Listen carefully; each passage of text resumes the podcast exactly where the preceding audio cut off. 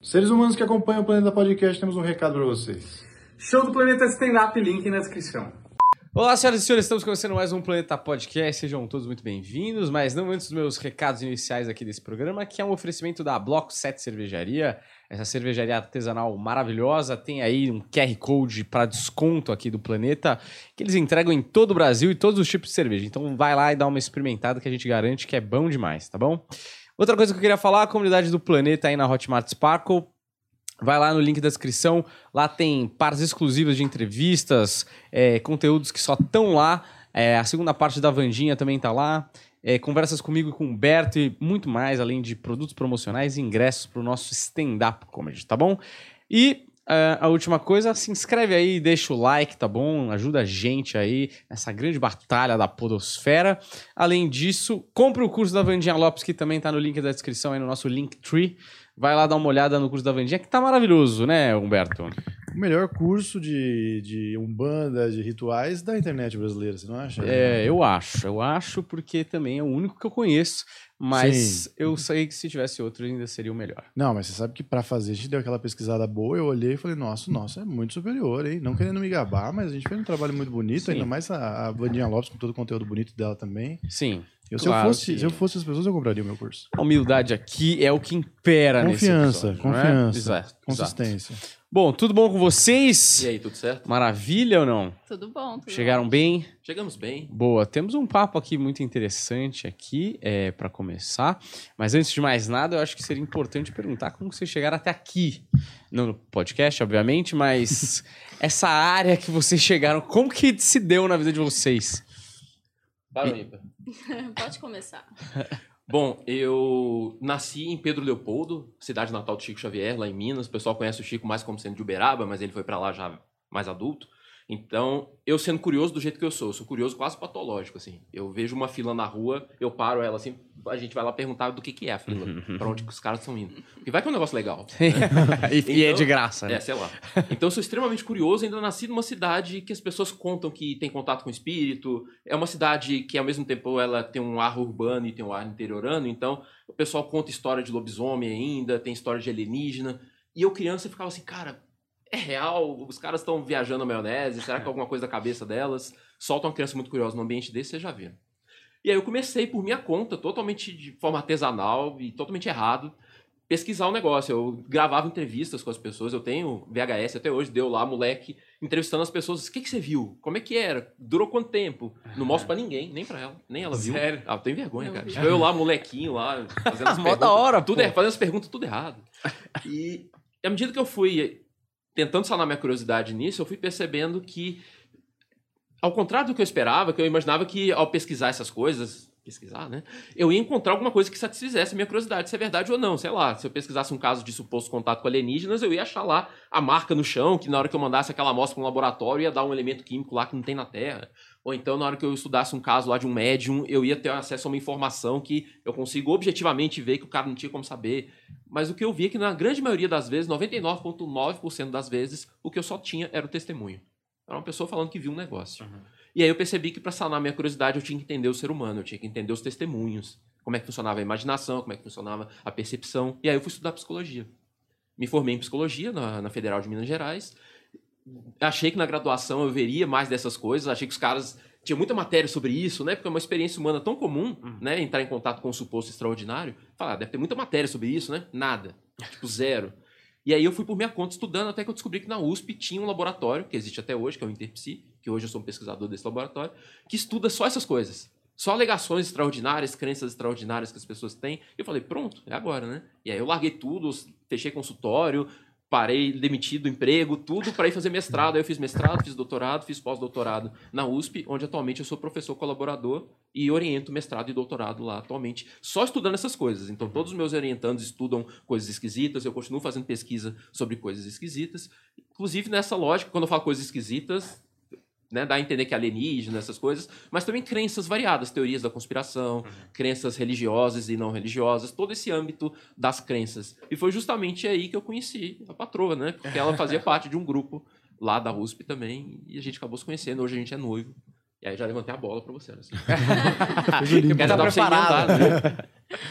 É, eu me formei em psicologia E já durante a graduação, eu comecei a me interessar por dois assuntos que é, são paralelos, mas eu consegui a conciliar os dois agora no doutorado, que é o consumo de drogas. Eu tenho até uma página que chama Ciência das Drogas no, no Instagram, que eu faço divulgação científica. E o estudo da religiosidade. Foi bem na época que eu comecei a, a ser ateia, a, a me ver como ateia. E aí, na graduação em psicologia, eu tive a, a honra de ter uma professora que falava muito bem né, desses assuntos de religiosidade e também o consumo de drogas. Então eu saí da faculdade e fui procurar a USP, que foi é. onde a gente se encontrou, e lá eu comecei a fazer parte desses grupos de religiosidade. E atualmente no doutorado eu estudo ateísmo, religiosidade, espiritualidade e o consumo de drogas. Será que ateus usam mais drogas do que pessoas religiosas? Que é o que a gente acaba achando, né? É. Será que pessoas que são mais espirituais ou menos espirituais, e a gente pode falar disso depois, elas usam mais ou menos droga? Que droga é a droga de escolha? Será que é mais psicodélicos ou são drogas mais tradicionais como álcool, tabaco? Então é mais ou menos isso que eu estudo atualmente, unindo esses dois assuntos. Porra, agora eu fiquei com vontade de saber. É, tem muita coisa, agora eu não sei para onde eu vou. Eu fiz aqui uma organização, mas é, tá bagunçada, porque tem muita coisa. Primeiro, eu queria muito ver esse programa de TV que é a sua infância. Porque podia muito virar um programa de é. TV, não é? É meio uma coisa meio o comecinho do Caça-Fantasmas ali, sabe? que ele tá ali fazendo uns testes e tudo mais. Cara, minha infância foi assim, cara. Tem uma vez que eu fugi de casa, é, não era bem minha casa, a gente tava na casa de uma tia-avó, no interiorzão, assim, lá de Minas. E tinha um casebre lá perto que diziam que era mal assombrado. E todo mundo falava, era uma senhora que teria morrido do coração muitos anos atrás e que ela aparecia de vez em quando. E parece que eles falavam isso para deixar a gente com medo, para não ir lá, né? Porque era um casebre desmoronando, tinha bicho, tinha escorpião. E todos os meus primos não queriam chegar perto, menos eu. Eu falei, nossa, eu tenho que ver esse fantasma. É tudo que eu quero na minha vida, ver um fantasma. E minha mãe, obviamente, não deixou. Aí o que, que eu fiz? esperei todo mundo dormir, pulei a janela da cozinha da casa da minha tia-avó, fui lá, na minha memória, eu fiquei a noite inteira. Mas eu acho que não, criança. Eu devo ter ficado lá uma hora, duas horas, sabe? E aí eu fiquei lá sentado num toco de madeira lá, olhando assim, esperando ver o fantasma da velha que diziam que passava lá. Não aconteceu nada. Falei, ah, vou embora, né? Todo murcho, assim. Pulei de volta à janela, caí em cima do fogão, que era bem em cima do fogão, assim. Derrubei uma panela, acordou a casa inteira. Resultado, não vi o que eu queria. Fiquei de castigo, devo ter apanhado. e minha mãe não se lembra dessa história. Tipo, meus tios se lembram no grupo de WhatsApp da família lá, o pessoal, ah, eu lembro desse dia e tal. Minha mãe não lembra. Quem foi que me xingou, me deixou de castigo, não lembra, né? É mais um dia para ela também, né? É, era terça-feira para ela isso, né? Mas é uma aventura, né? Eu acho que as entrevistas devem ser um negócio muito interessante, essa entrevista assim. Você abordar as pessoas e aí a pessoa vai contando a história e você vai entendendo que aquilo o que, que, causou aquilo realmente. Isso deve ser muito interessante. Naquela época eu, não, obviamente, não tinha condição de fazer isso, né? Eu era super crédulo, inclusive, porque é uma tendência. Nós, inclusive, como seres humanos, nós temos um viés nesse sentido. Alguém te conta um negócio com confiança, olhando no olho, te dá uma sensação muito forte de que aquilo é verdade. Uhum. E eu super embarcava. As pessoas falavam todo tipo de coisa que vocês puderem imaginar. De alienígena que come gelatina até. Não, real. Até essas coisas de relação sexual com ETs Todo tipo de coisa. Uma mulher que uma vez fotografou o pênis de um fantasma. Eu já vi de tudo que vocês puderem pensar. Mas você viu a foto? Vi. Era e provavelmente aí? uma refração, assim, sabe quando o raio de luz bate em qualquer superfície de vidro, alguma coisa, ele refrata? Então uhum. fica só aquele feixezinho, assim. Ela falou que era o pênis do fantasma. É, então, assim, cara. Especificamente o pênis. Eu gosto da, do ato falho. Você vê. se mostra quando ela. tava é um na pênis, seca há mó tempo, tava vendo o pênis até em refração de luz. Pois é, acontece, né? Só que aí foi estudando psicologia que a gente começa a entender que tem outras possibilidades para estudar esse fenômeno e tal. E você vai conseguindo realmente achar explicação, uma explicação razoável que seja para a grande maioria dos casos. Sobram uhum. aqueles casos que a gente ainda não consegue explicar. O que não quer dizer que eles não tenham eventualmente explicação. Talvez uhum. tenham, talvez não. A gente continua fazendo pesquisa. Não existe aquele compromisso ideológico, assim, sabe? Do tipo, não, nada pode ser sensacional. A gente tem que achar explicação para 100% das coisas. Não idealmente a ciência está estudando a natureza. O que a uhum. natureza tiver para mostrar para a gente, ótimo. Sabe? Independente do que seja. Uhum. Mas só para curiosidade que é minha agora, vocês acreditam em alguma coisa que seja fora desse plano ou não? Então, eu sou ateia. Certo. Mas como ateia cientista, a gente sempre deixa 1% de dúvida. Certo. Então, eu diria que eu sou 99% ateia e 1% agnóstica, porque... Vai que, né? É, vai que. Tem muitas coisas que a gente não sabe, talvez nunca a gente vai saber e eu deixo sempre um pouco da dúvida. Não, uma hora a gente vai saber. Mas, a gente já não vai estar mais atualmente aqui, né? Será? Ou não, se sei. não tiver nada, você não vai Será? saber. Você só vai morrer. É, não, é, mas Você aí eu também não preciso saber, né? Porque eu não vou estar existindo mais. Mas é, mas assim, eu também, né? Eu sou de uma filosofia parecida com a sua, mas assim, apesar de eu tenho aquela moral cristã, porque minha família é cristã, então, então eu sigo por natureza mesmo, que eu aprendi desse jeito, que eu acho até mais espontâneo, mas também pensando se por acaso der merda, minha parte eu fiz, entendeu? Hum. Não fui na igreja, mas também fui bonzinho. Vocês são assim também, né? Vocês É, são- tipo isso, né? Às vezes a gente até brinca. Ah, não, imagina se morrer e existir Deus. Ah, se existir, aí eu vou falar, ó, uma pessoa boa. Dá um desconto aí. Eu já vou chegar falando, então. Né, eu tentei, cara. Tipo, não tem aquela história do perdão, dizem que você é, você é um pai amoroso, então. então é- Amor. É, né? Eu tenho um pouco de medo quando passar os slides da minha vida. Eu, eu, eu acho que na maior parte eu fui uma boa pessoa, mas tem partes que bem vergonhosas, assim, que a gente prefere esquecer, não é? Todo mundo tem um passado, né? Exato, exato. É, você falou uma coisa que eu, eu vi um documentário ontem que tá na minha cabeça até agora, que é sobre drogas. E, e aí tem várias drogas que, por exemplo, a ayahuasca.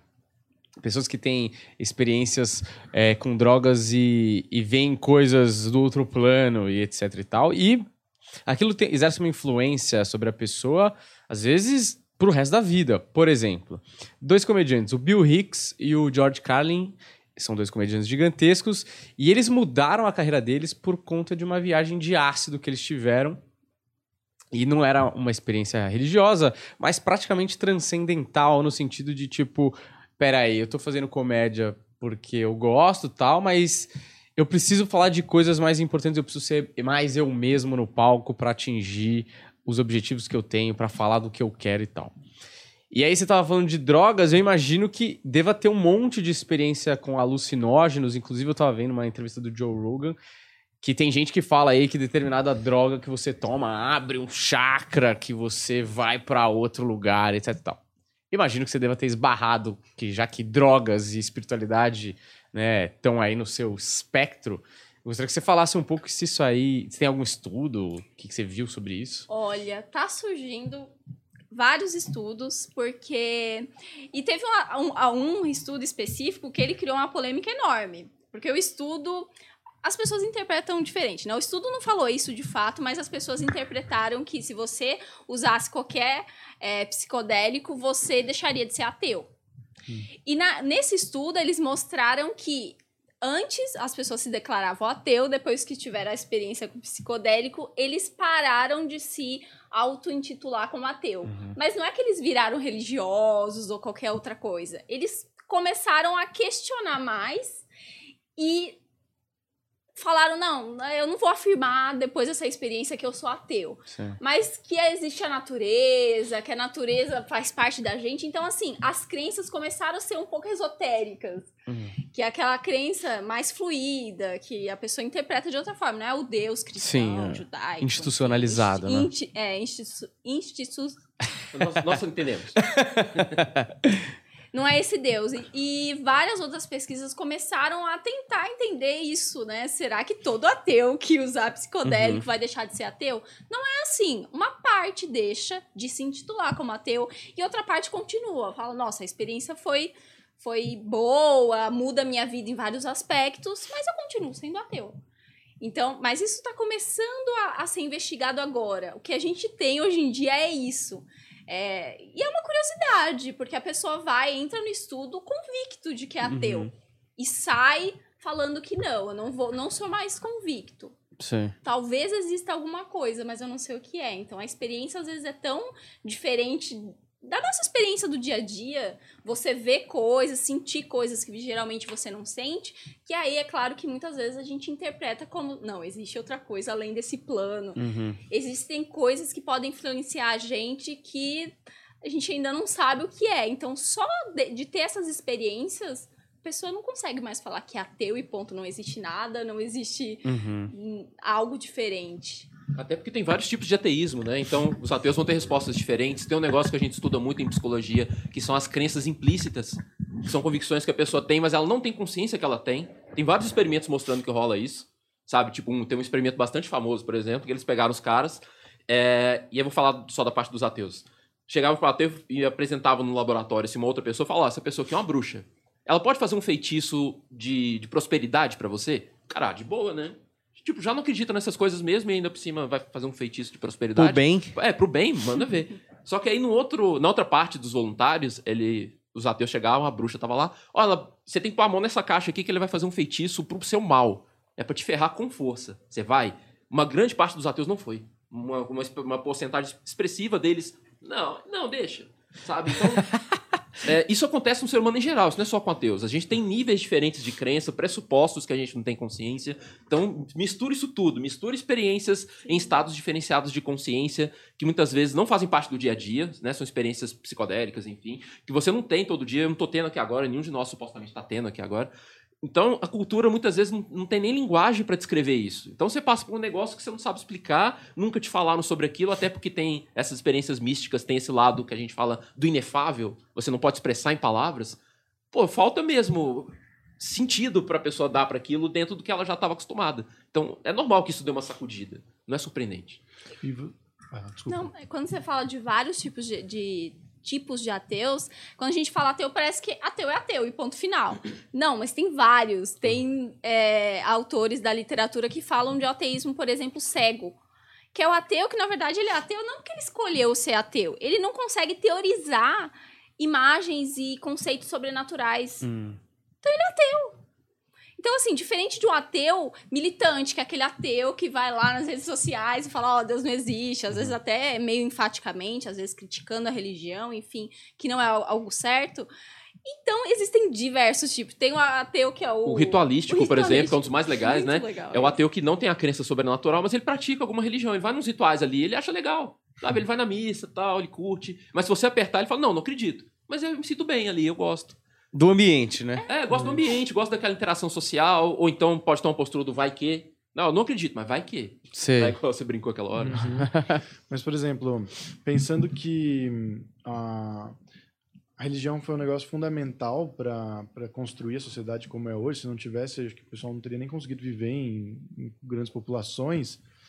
É, eu- E eu, penso que o, a- o ateu, esse termo ateu já é um termo confuso, errado, talvez, porque se- pela lógica mesmo, não existe. Então, o cara que não tem fé, Tipo, me parece esquisito. O estranho deveria ser o que tem fé, na, na, pela lógica, entendeu? Mas como virou uma coisa geral, aí acaba-se que a maioria dita a regra do que é prático, do que é usual. Mas existe alguma explicação da, dessa necessidade das pessoas acreditarem? Super tem. Tem uma área inteira que só estuda isso, que é a ciência cognitiva da religião. É uma área de pesquisa, inclusive, que a gente está envolvido, é, que estuda vieses que a gente tem, que são inatos, sugestivamente inatos, parece que são inatos, da espécie humana, que fazem a gente, do jeito que, ela, que tá isso dentro da gente, faz a gente ter um pendor e vai pro ladinho do sobrenatural. Então tem vários desses vieses. Por exemplo, a, a- vou falar um nome estranho já de uma vez, né? A teleologia promíscua é um desses vieses. O nome é feio, mas a ideia é simples. É a nossa tendência a ver sentido em tudo. Isso parece que é um negócio biológico mesmo. Qualquer cultura que você investiga, parece que os caras têm isso. Você faz com crianças pequenas alguns testes e elas já criancinhas, com dois, três anos, já mostram que elas têm essa tendência a ver que tem um sentido por trás das coisas. A gente vê isso toda hora, né? Sei lá, você perdeu um emprego, o que, que você fala? Ah, não, deve ter algo melhor reservado para mim. É, o seu mozão te dá um pé na bunda, o que, que você fala? Ah, Deus fechou uma porta, mas vai abrir uma janela. Claro que a cultura dá um, um formato mais específico para isso. Sim. Mas quando você expande, estuda isso em várias culturas e tal, você vê que as pessoas têm muita dificuldade de ver as coisas acontecendo ao redor e não enxergar um sentido. Sabe, a gente é uma maquininha de procurar sentido.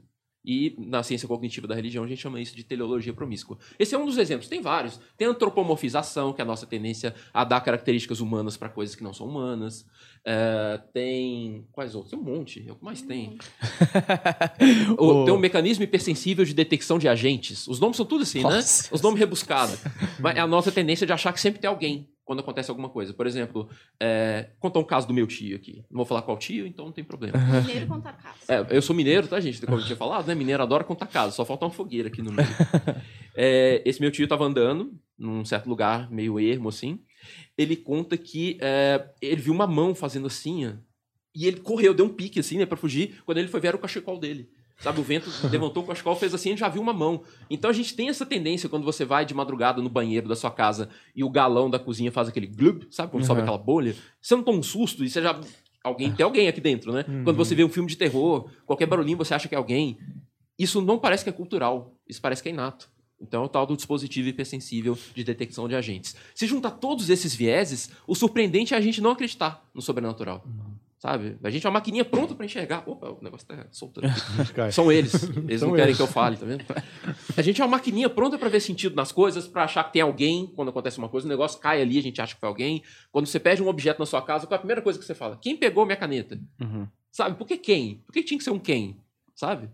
Então é surpreendente a gente não acreditar. Por isso que o ateísmo normalmente, não sempre, mas muitas vezes requer um movimento, seja individual, seja cultural. Em países do norte da Europa, por exemplo, é mais normal você ser ateu, né? Mas se você nasce num país como o Brasil, normalmente requer um esforço, uma trajetória de vida para você ir justificando aquilo. Porque o natural é acreditar. Mas então, eu imagino que hoje em dia faça mais sentido porque a gente tem uma tantas referências do que pode ser. Então a gente tem história de fantasma, tem de ET, tem de bruxa, tem de, de Jesus Cristo. Tem tanta, tem uma- um catálogo tão bom que você pode, puta, eu acho que agora é o fantasma. Puta, seria maneiro se fosse o ET agora. Agora, primeiro cara, por que, que ele olhou pro sol e falou, puta, sol é Deus, sol vai me matar, não sei, assim, algo desse tipo. Então, aí que a gente tem que pensar na ciência cognitiva da religião, entender que tem coisas que são da espécie e que provavelmente estão em nós porque elas tiveram uma vantagem adaptativa. Essa questão da vantagem adaptativa ela não é obrigatória, tem coisas que são da nossa espécie por acaso, ou porque é um subproduto de alguma outra característica, mas tem muita discussão nessa área sobre isso. Tem a psicologia evolucionista, que é uma área que estuda isso também. Parece que é muito bom a gente achar que tem alguém, por exemplo, sabe? É, vamos imaginar um cenário. Imagina que nós somos os homens das cavernas e a mulher das cavernas. A gente tá lá, saiu numa manhã lá da nossa caverna, na savana africana, e aí tinha uma moita ali no cantinho, a moita mexeu, ela deu uma chacoalhada. Tem três reações básicas que eu poderia ter. Uhum. Correr, nem sei o que que é, mas já corri. Ir lá olhar de, bobo, né? Falar, que Uhum. será que é? E continuar fazendo o que eu já estava fazendo. As três reações mais óbvias.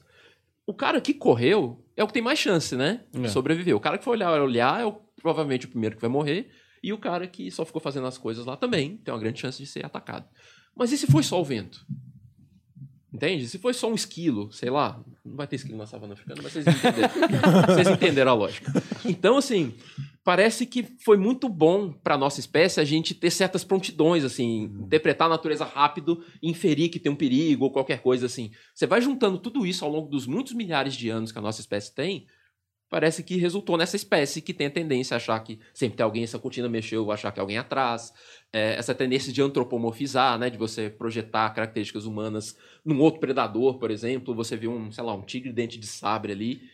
E eu achar que, do mesmo jeito que, sei lá, se eu tomar um susto eu vou atacar, eu não vou assustar ele porque ele vai me atacar também. Sabe? Parece útil você Uhum. interpretar as coisas dentro do seu referencial, assim, porque você toma certos cuidados tal, parece que favorece a sua sobrevivência. Juntando tudo isso, é natural a nossa espécie já ter isso. Então, desde o Uhum. começo ali, já era de se esperar que as pessoas, juntando tudo isso, na hora que, por exemplo, ah, vamos imaginar que, eh, sei lá, a gente tá numa- num grupo bem primitivo, assim, de homens das cavernas, uma família de umas 10 ali, tem o macho alfa ali, que é o, o pai da família, eu vou lá por alguma razão e mato ele. Naquele dia, cai uma tempestade gigante, a caverna desaba, sei lá, acontece alguma tragédia assim. Um dos vieses que a gente tem é de juntar as coisas, é o que a gente chama de padronicidade, a nossa tendência a ver padrões. As teorias da conspiração vivem disso. né? Então acontece um negócio desse, eu matei o pai ali, caiu a caverna em cima de todo mundo, qual é a tendência que a gente tem? Associar as coisas. Tá, pô, eu matei o cara, a caverna caiu. É muito fácil assim a gente falar, pô, será que uma coisa tem a ver com a outra? Mas quem que derrubou a caverna? Quem que mandou a tempestade? Aí você começa a pensar que tem alguém, já que a gente tem um antropomorfismo, a detecção de agentes. Percebe que cada viés desse vai fornecendo uma pecinha do quebra-cabeça que quando junta tudo, é muito fácil você pensar em seres sobrenaturais. E se junta isso também com a nossa capacidade de sonhar, por exemplo. Toda noite a gente vai para um mundo fantástico, em que a gente voa, em que a gente encontra pessoas que faleceram. Tem várias teorias que dizem que a nossa capacidade de sonhar está entre os pilares do surgimento da religião. Né? Porque você tinha que explicar o que está acontecendo. Hoje que a gente sabe que a gente sonha e tudo mais, mas tal como uma criança, a gente, é, como espécie, passou pela fase de não saber o que que é aquilo, né? E é fácil pensar que quando você dorme, você sai do corpo, o seu espírito voa e tal. Então, juntando tudo isso, o surpreendente é não acreditar em Deus ou deuses. Eu acho que tem essa parada que o Humberto falou da organização social também e tal. Mas tem uma coisa que eu sempre fico pensando, que tem aquela frase do é, não ter uma fé é um luxo, né? Porque, por exemplo, se você tá na cadeia, vivendo um, assim, dias horríveis lá, de tortura, sei lá, e a gente tem um instinto de sobrevivência natural, né? É, jogar pro céu que tem alguém olhando por você e que é, você vai passar disso, mas vai ser melhor, porque no futuro vai ser melhor, sei lá o quê, e joga pro céu, me parece ah, um jeito é, que mistura o racional com o instintivo, da, o instinto de sobrevivência, com como eu posso racionalizar isso para me manter vivo aqui nessa situação que era melhor muito, muitas vezes estar morto, né? Então, eu queria, se vocês puderem, tipo, entender um pouco melhor como que é, o ser humano, psicologicamente falando, joga pro divino é, uma responsabilidade que, vamos dizer, que se não existisse, o cara talvez ele se mataria, porque se ele não tivesse fé nenhuma e nenhuma esperança que aquela, aquela tortura diária fosse acabar porque tem alguém que vai salvar ele dali, talvez ele pendesse pro suicídio, vamos dizer. É porque eu tô falando igual o pobre, é igual o homem da cobra. Já ouviu falar do homem da cobra? Já. O homem da- Peço perdão aqui pelo, pelo nosso microfone, porque eu não sei o que está acontecendo. É, sou São eu. eles de novo. Sou eu, o problema sou eu. É. Ele vai caindo.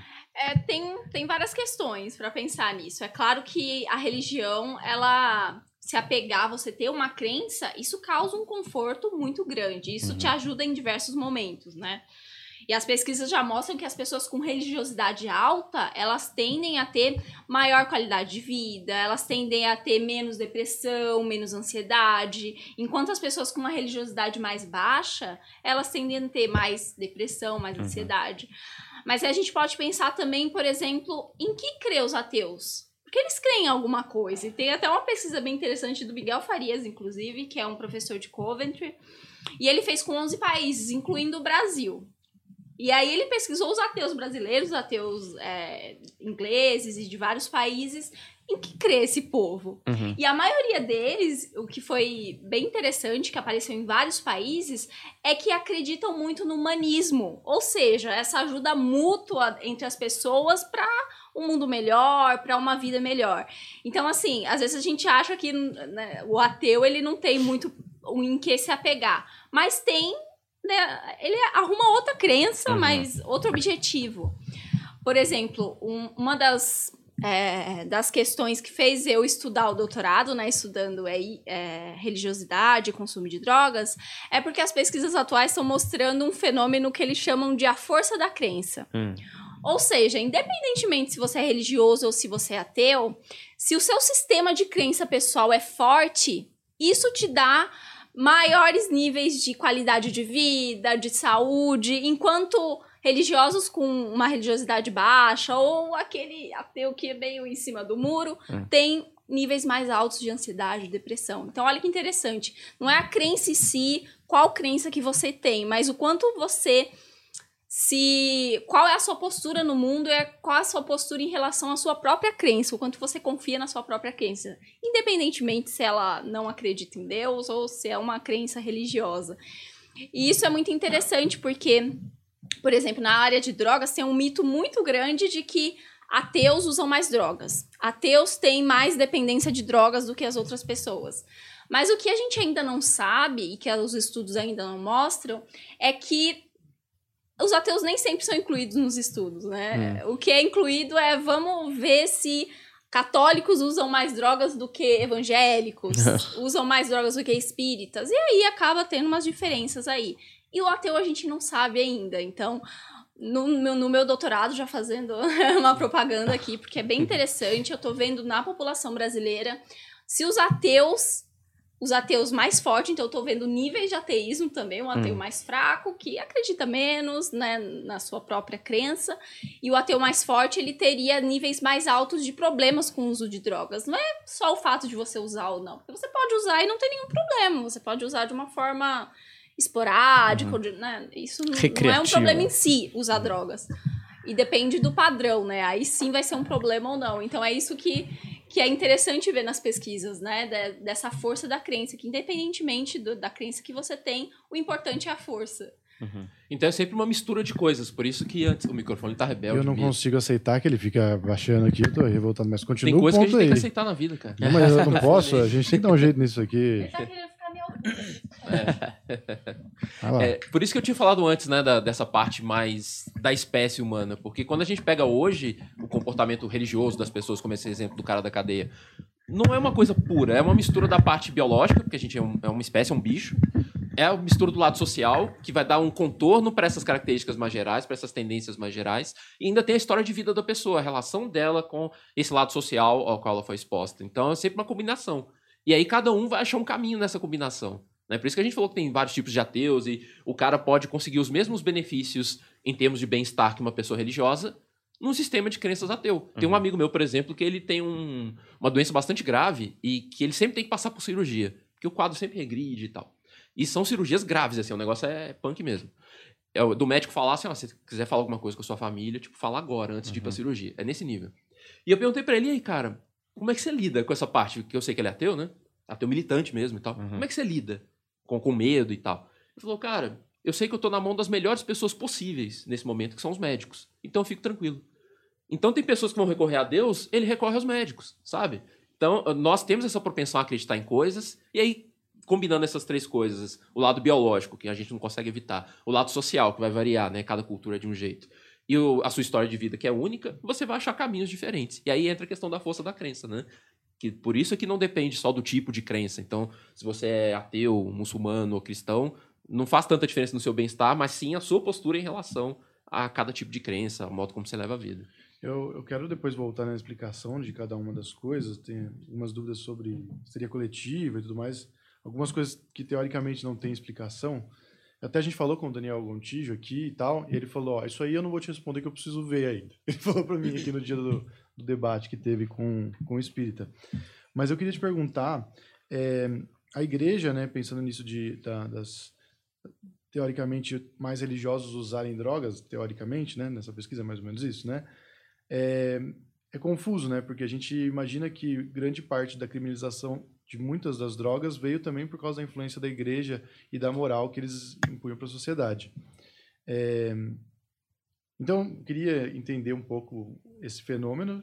Talvez é só uma questão de quanto mais gente existe em religião, então teoricamente mais gente vai usar drogas, ou se tem uma, uma- um outro motivo específico e se por acaso é, existe uma explicação para determinadas drogas serem é, criminalizadas e outras não. Porque, por exemplo, o vinho continua sendo muito foda, né? O vinho toma na igreja, ele é- Jesus fez magia com o vinho. Você não Mas gosta de vinho, né? eu Tinha que adoro falar vinho. café que você gosta Eu, mais. o café, então café que seja o café. Que A gente gosto tava também. brincando aqui antes de começar, né, sobre o café.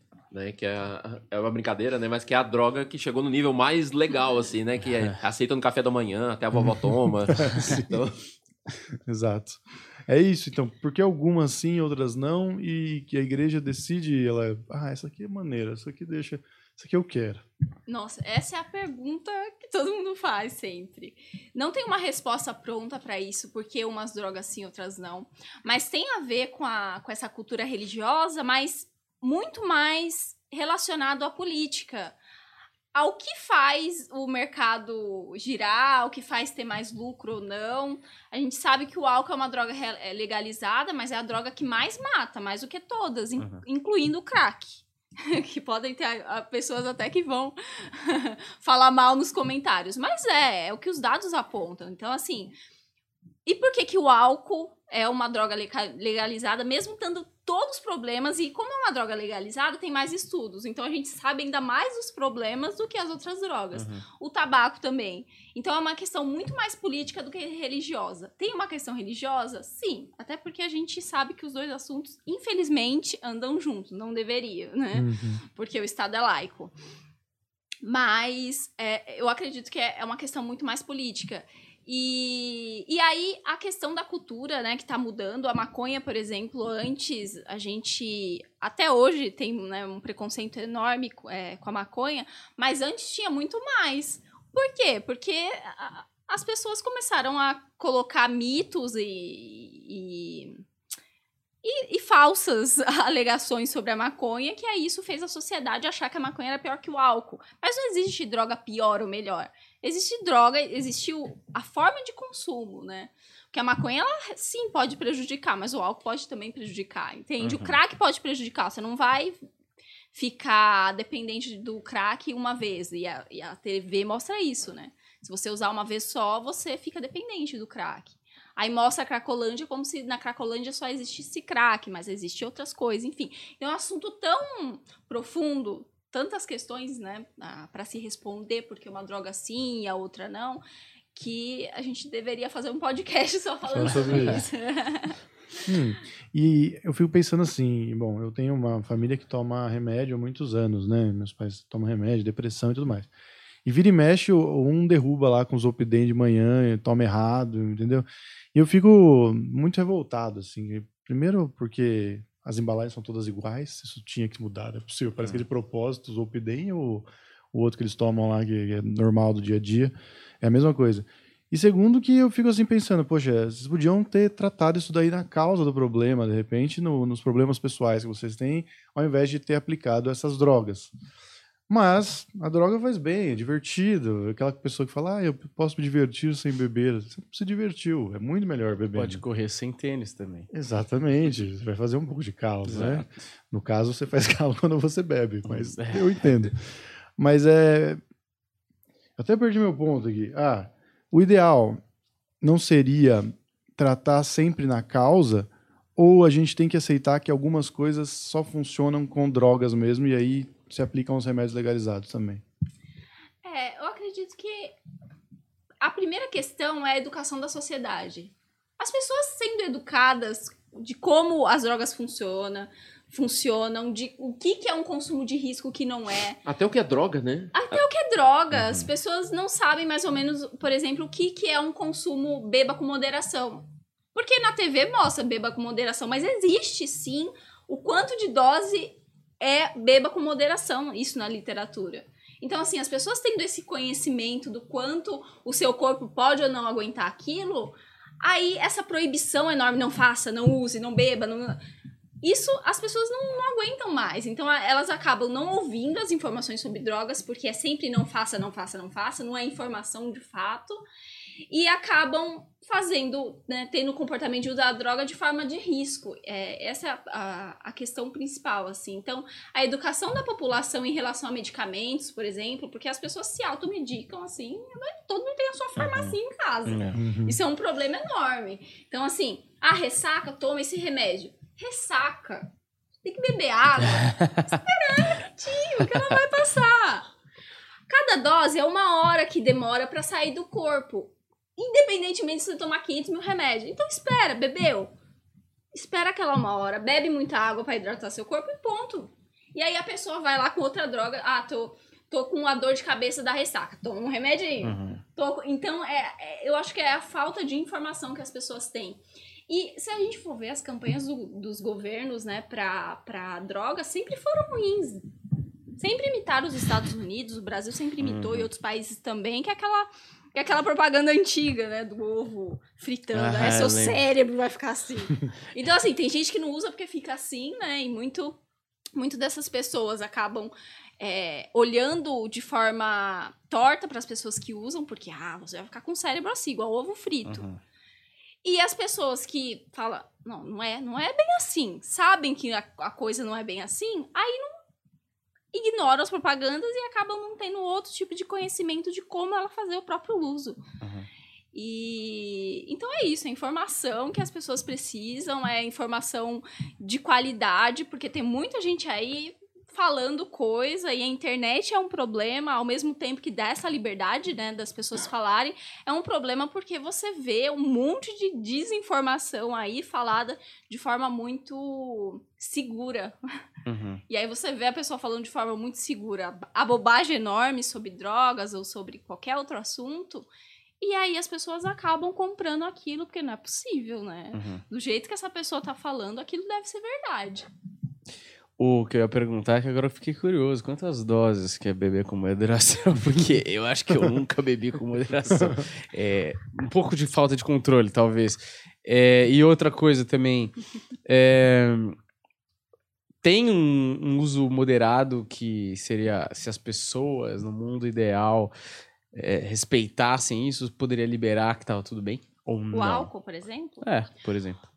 não existe nenhuma dose segura pro álcool. O que a gente diz, o que é esse beber com moderação, que nem é o nome que se usa na literatura, mas a- todo mundo sabe que é o nome que falava nas propagandas, é você com- beber com menos risco. Pode ser que uma pessoa tenha maior risco que a outra, depe- é, o corpo vai trabalhar de forma diferente. Mas o que a literatura fala hoje sobre o que é uma dose de álcool com menos risco? Para a mulher é menos do que um homem. Não é, não é machismo, tá, mulheres? é porque, de fato, o corpo da mulher é um corpo menos resistente ao álcool do que o homem. Então, para a mulher seria... Gente, isso não é uma recomendação para vocês beberem, Pelo tá? amor de Eu- Deus. isso é o que a literatura fala de menor risco.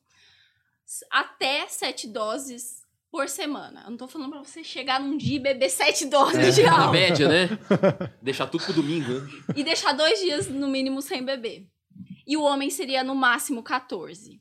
E aí, mas se uma pessoa vai e bebe cinco doses em um dia só, na literatura científica é chamada de uso binge. Que é o uso, assim, que é muito ruim, porque você dá uma descarga na- muito grande no corpo, né? Você deixa o corpo sobrecarregado com álcool. Isso seria mais de cinco doses para o homem, cinco ou mais doses, e quatro ou mais doses para a mulher. Mas é Pra melhor, é melhor você dispersar o uso do álcool na semana do que usar uma vez só. Uma... É, isso. Nossa, é justo que eu faço. Porque quando você Errado, bebe uma, uma dose, uma dose que leva uma hora pra sair do seu corpo, e você espera essa uma hora, seu corpo trabalhou. Uhum. Agora, se você vai lá e vai tequila, três. Hum. Imagina o quanto o seu corpo vai ter que trabalhar pra tirar aquelas doses do corpo. Então, assim, os danos são muito maiores. E uma coisa que a gente sempre recomenda quando a pessoa vai beber é beber e beber água junto. É simples. Você tá Uhum. bebendo sua cervejinha, bebe água junto. Agora, voltando à explicação lá do. Só pra ressaltar, porque assim é um assunto muito polêmico a gente falar de quantidade de doses, porque fica parecendo que eu tô recomendando. Uhum, uhum. A receita, né? E eu não tô recomendando, tô falando isso porque, assim, quando excede esse limite, isso ou se torna muito compulsivo, ou os problemas se agravam ainda mais. Hum. Por isso que a literatura fala disso. Desse... Mas frisando também que não existe dose segura, né? Como Frisando que não existe dose segura, porque senão. Mas com a água dá pra beber Vamos falar, 21. cientista recomendou. Sete doses. Não é? Mas com a aguinha dá pra beber uns 21, tranquilo. Se tiver dando aquela balanceada, comer uma coxinha. É ruim beber breja com água, né? É, não, não fica Você bom, vai no né? banheiro já com, só com a breja. Imagina se estiver regulando com água ainda. Mas já Mas você ouvi pode beber sabe? e depois beber água. Depois de terminar de beber. Você pode beber depois a água, ou antes.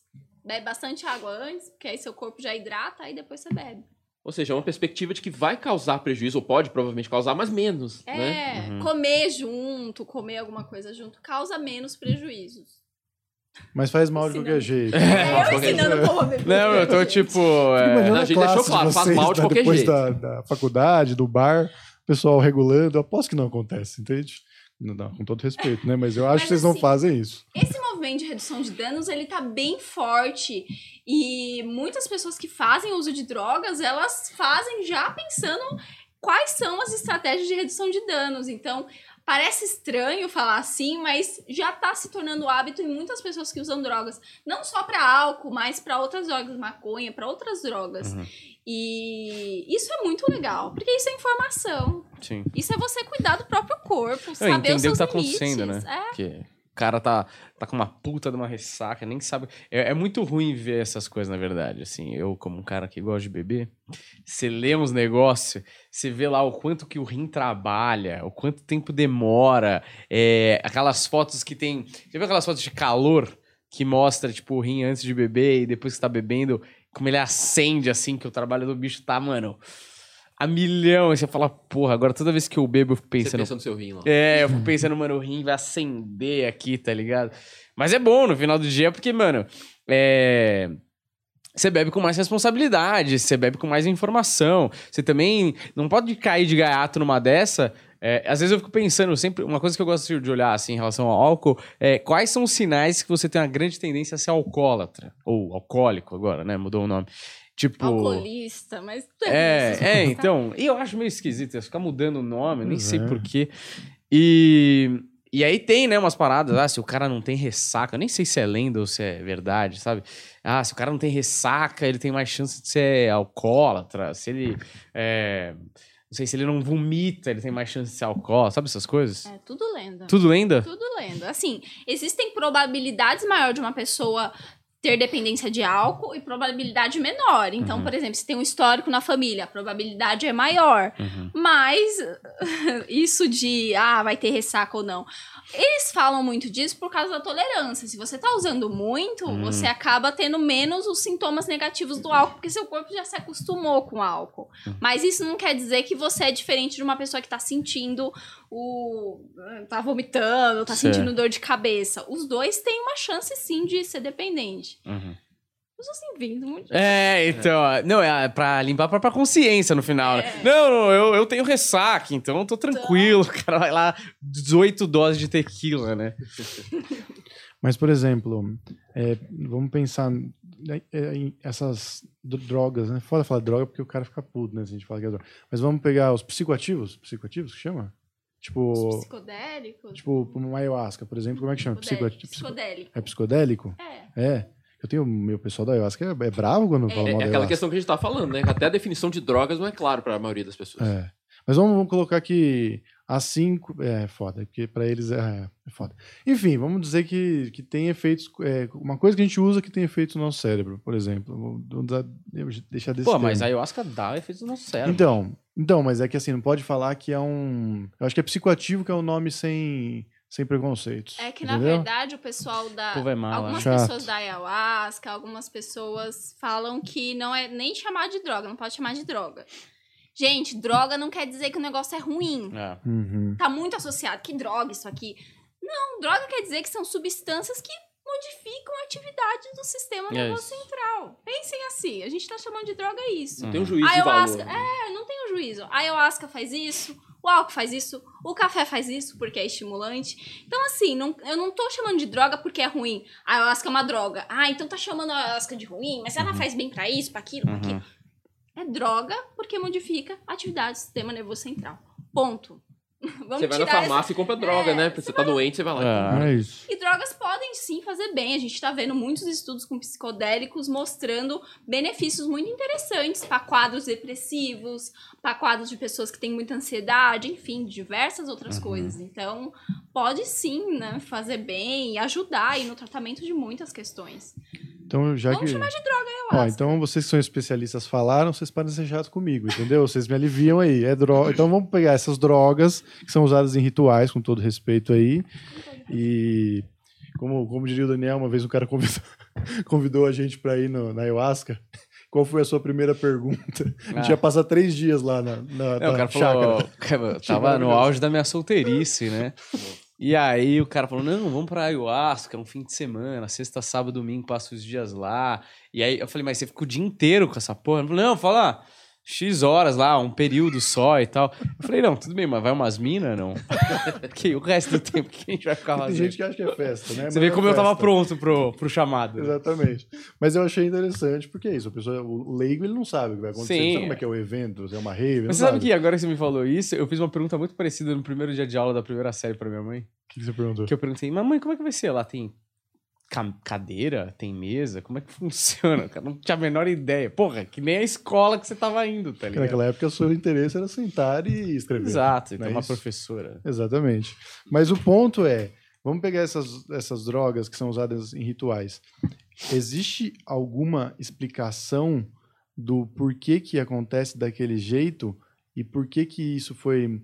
é, eu acho que assim, tem, tem os dois casos, né? Tem, eu acho que o seu caso, que é explicar é, como, o que que essa, essa droga faz no cérebro para que a pessoa se incline para esse tipo de, de coisa. E eu acho que o seu caso é explicar o porquê que, é, se isso sendo utilizado tem alguma coisa inexplicavelmente mística ou se é totalmente técnico. Então, dá pra gente falar nas duas direções. É, é sempre, sempre que tem uma experiência humana complexa, igual você beber uma ayahuasca e ver um alienígena, por exemplo, Uhum. É sempre a mistura de todos esses elementos que eu tinha falado. É a mistura da parte biológica, é a mistura da sua história de vida, é a mistura do contexto que tá rolando ali. Porque o próprio ritual, ele já é contextual, ele já, dependendo do ritual, né, o pessoal vai fazer algum tipo de oração, algum tipo de cântico. Então tudo isso aumenta a chance de direcionar a sua experiência. Se você usar beber ayahuasca na sua casa e beber num ritual, as experiências provavelmente serão muito diferentes. Né? Tem até uma, umas pesquisas interessantes de um colega nosso, o britânico, David Luke, é, justamente sobre substâncias desse tipo e tal. Ele, inclusive, fez um ranking assim da, das coisas que as pessoas veem mais. Eu só decorei os alienígenas, que está em quarto lugar. é, mas, assim, mostrando o tanto que em diferentes contextos culturais, as pessoas vão ver coisas completamente diferentes. Então a gente não pode ser assim, isolar as coisas, sabe? Ah, tem o DMT lá no meio, né? É aquela molécula lá e tal. Então as pessoas vão ter a mesma experiência. Não, o cara pode ter um negócio que ele teve uma história de vida, que ele teve contato com tal realidade, com tais temas, com tais crenças. O outro vai ter uma experiência completamente diferente. Ou às vezes naquele dia você não tá legal, né? Ou naquele dia você tá muito pilhado naquela vibe ali e tal. Hoje vou, nós vamos ver os alienígenas e tal. Chega lá, você bebe o negócio e parece o tá chegando na sua frente ali, sabe? Então, é, é, ela tem esse conhecimento muito vasto, bem mais específico que eu, então, assim, fala de droga, eu fico caladinho aqui. Mas a gente sempre tem que considerar todos esses fatores ao mesmo tempo. Qualquer análise que for muito assim, só olhar o lado molecular da coisa, a molécula no seu cérebro, olhar só o lado cultural, tá sempre incompleta. É sempre uma explicação incompleta. O, eu, eu fico meio assim, né? Porque eu, a gente ouve histórias dos caras que vão na ayahuasca, por exemplo, ou que nem eu falei, tomam ácido e tal, e tem uma revelação, tal, uma expansão de consciência, que nem eles gostam de falar. E, por exemplo, tem um, um relato de um amigo meu que foi tomar ayahuasca, e aí ele me relatou várias coisas que ele conseguiu meio que resolver internamente por conta da história de vida dele lá. É, ele viu muito o pai e tal, o pai tinha morrido, não sei o que. Ele conseguiu, vamos dizer assim, pacificar várias questões que ele tinha com o pai, traumas, nem, nem essa palavra, mas situações com o pai que deixavam ele de alguma forma mal.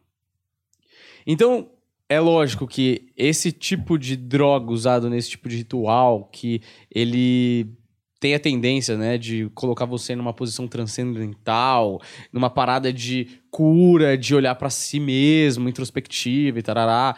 E claro, o cara que vai com o espírito de melhora, provavelmente ele vai encontrar isso, porque essa é a intenção que ele tá colocando ao tomar aquele, aquela substância, né? Mas existe algum estudo, alguma coisa que realmente ache melhora depois do uso por conta da intenção ou não necessariamente? Isso aí é, é, talvez seja uma coisa mais que o cara quer tanto que aquela experiência o coloque em um outro lugar que realmente vira isso ou só vira na cabeça dele, sei lá. Olha, a intenção ela sempre conta, assim, estudos com, com psicodélicos é um pouco difícil, placebo, uhum.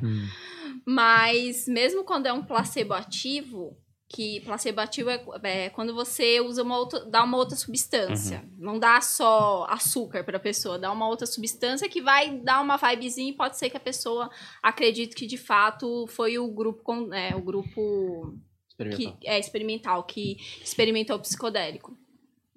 Mesmo pesquisas assim, né, com esse tentando verificar se a, se a pessoa teria intenção ou não e usar placebo, elas mostram que assim, você tá disposto, você tem intenção já da mudança, é claro que isso tem resultados melhores do que aquela pessoa que vai mais ah, é, uhum. Isso vale pra tudo, né? Negócio. Vai vale pra terapia, pra vale pra tudo. Ah, isso.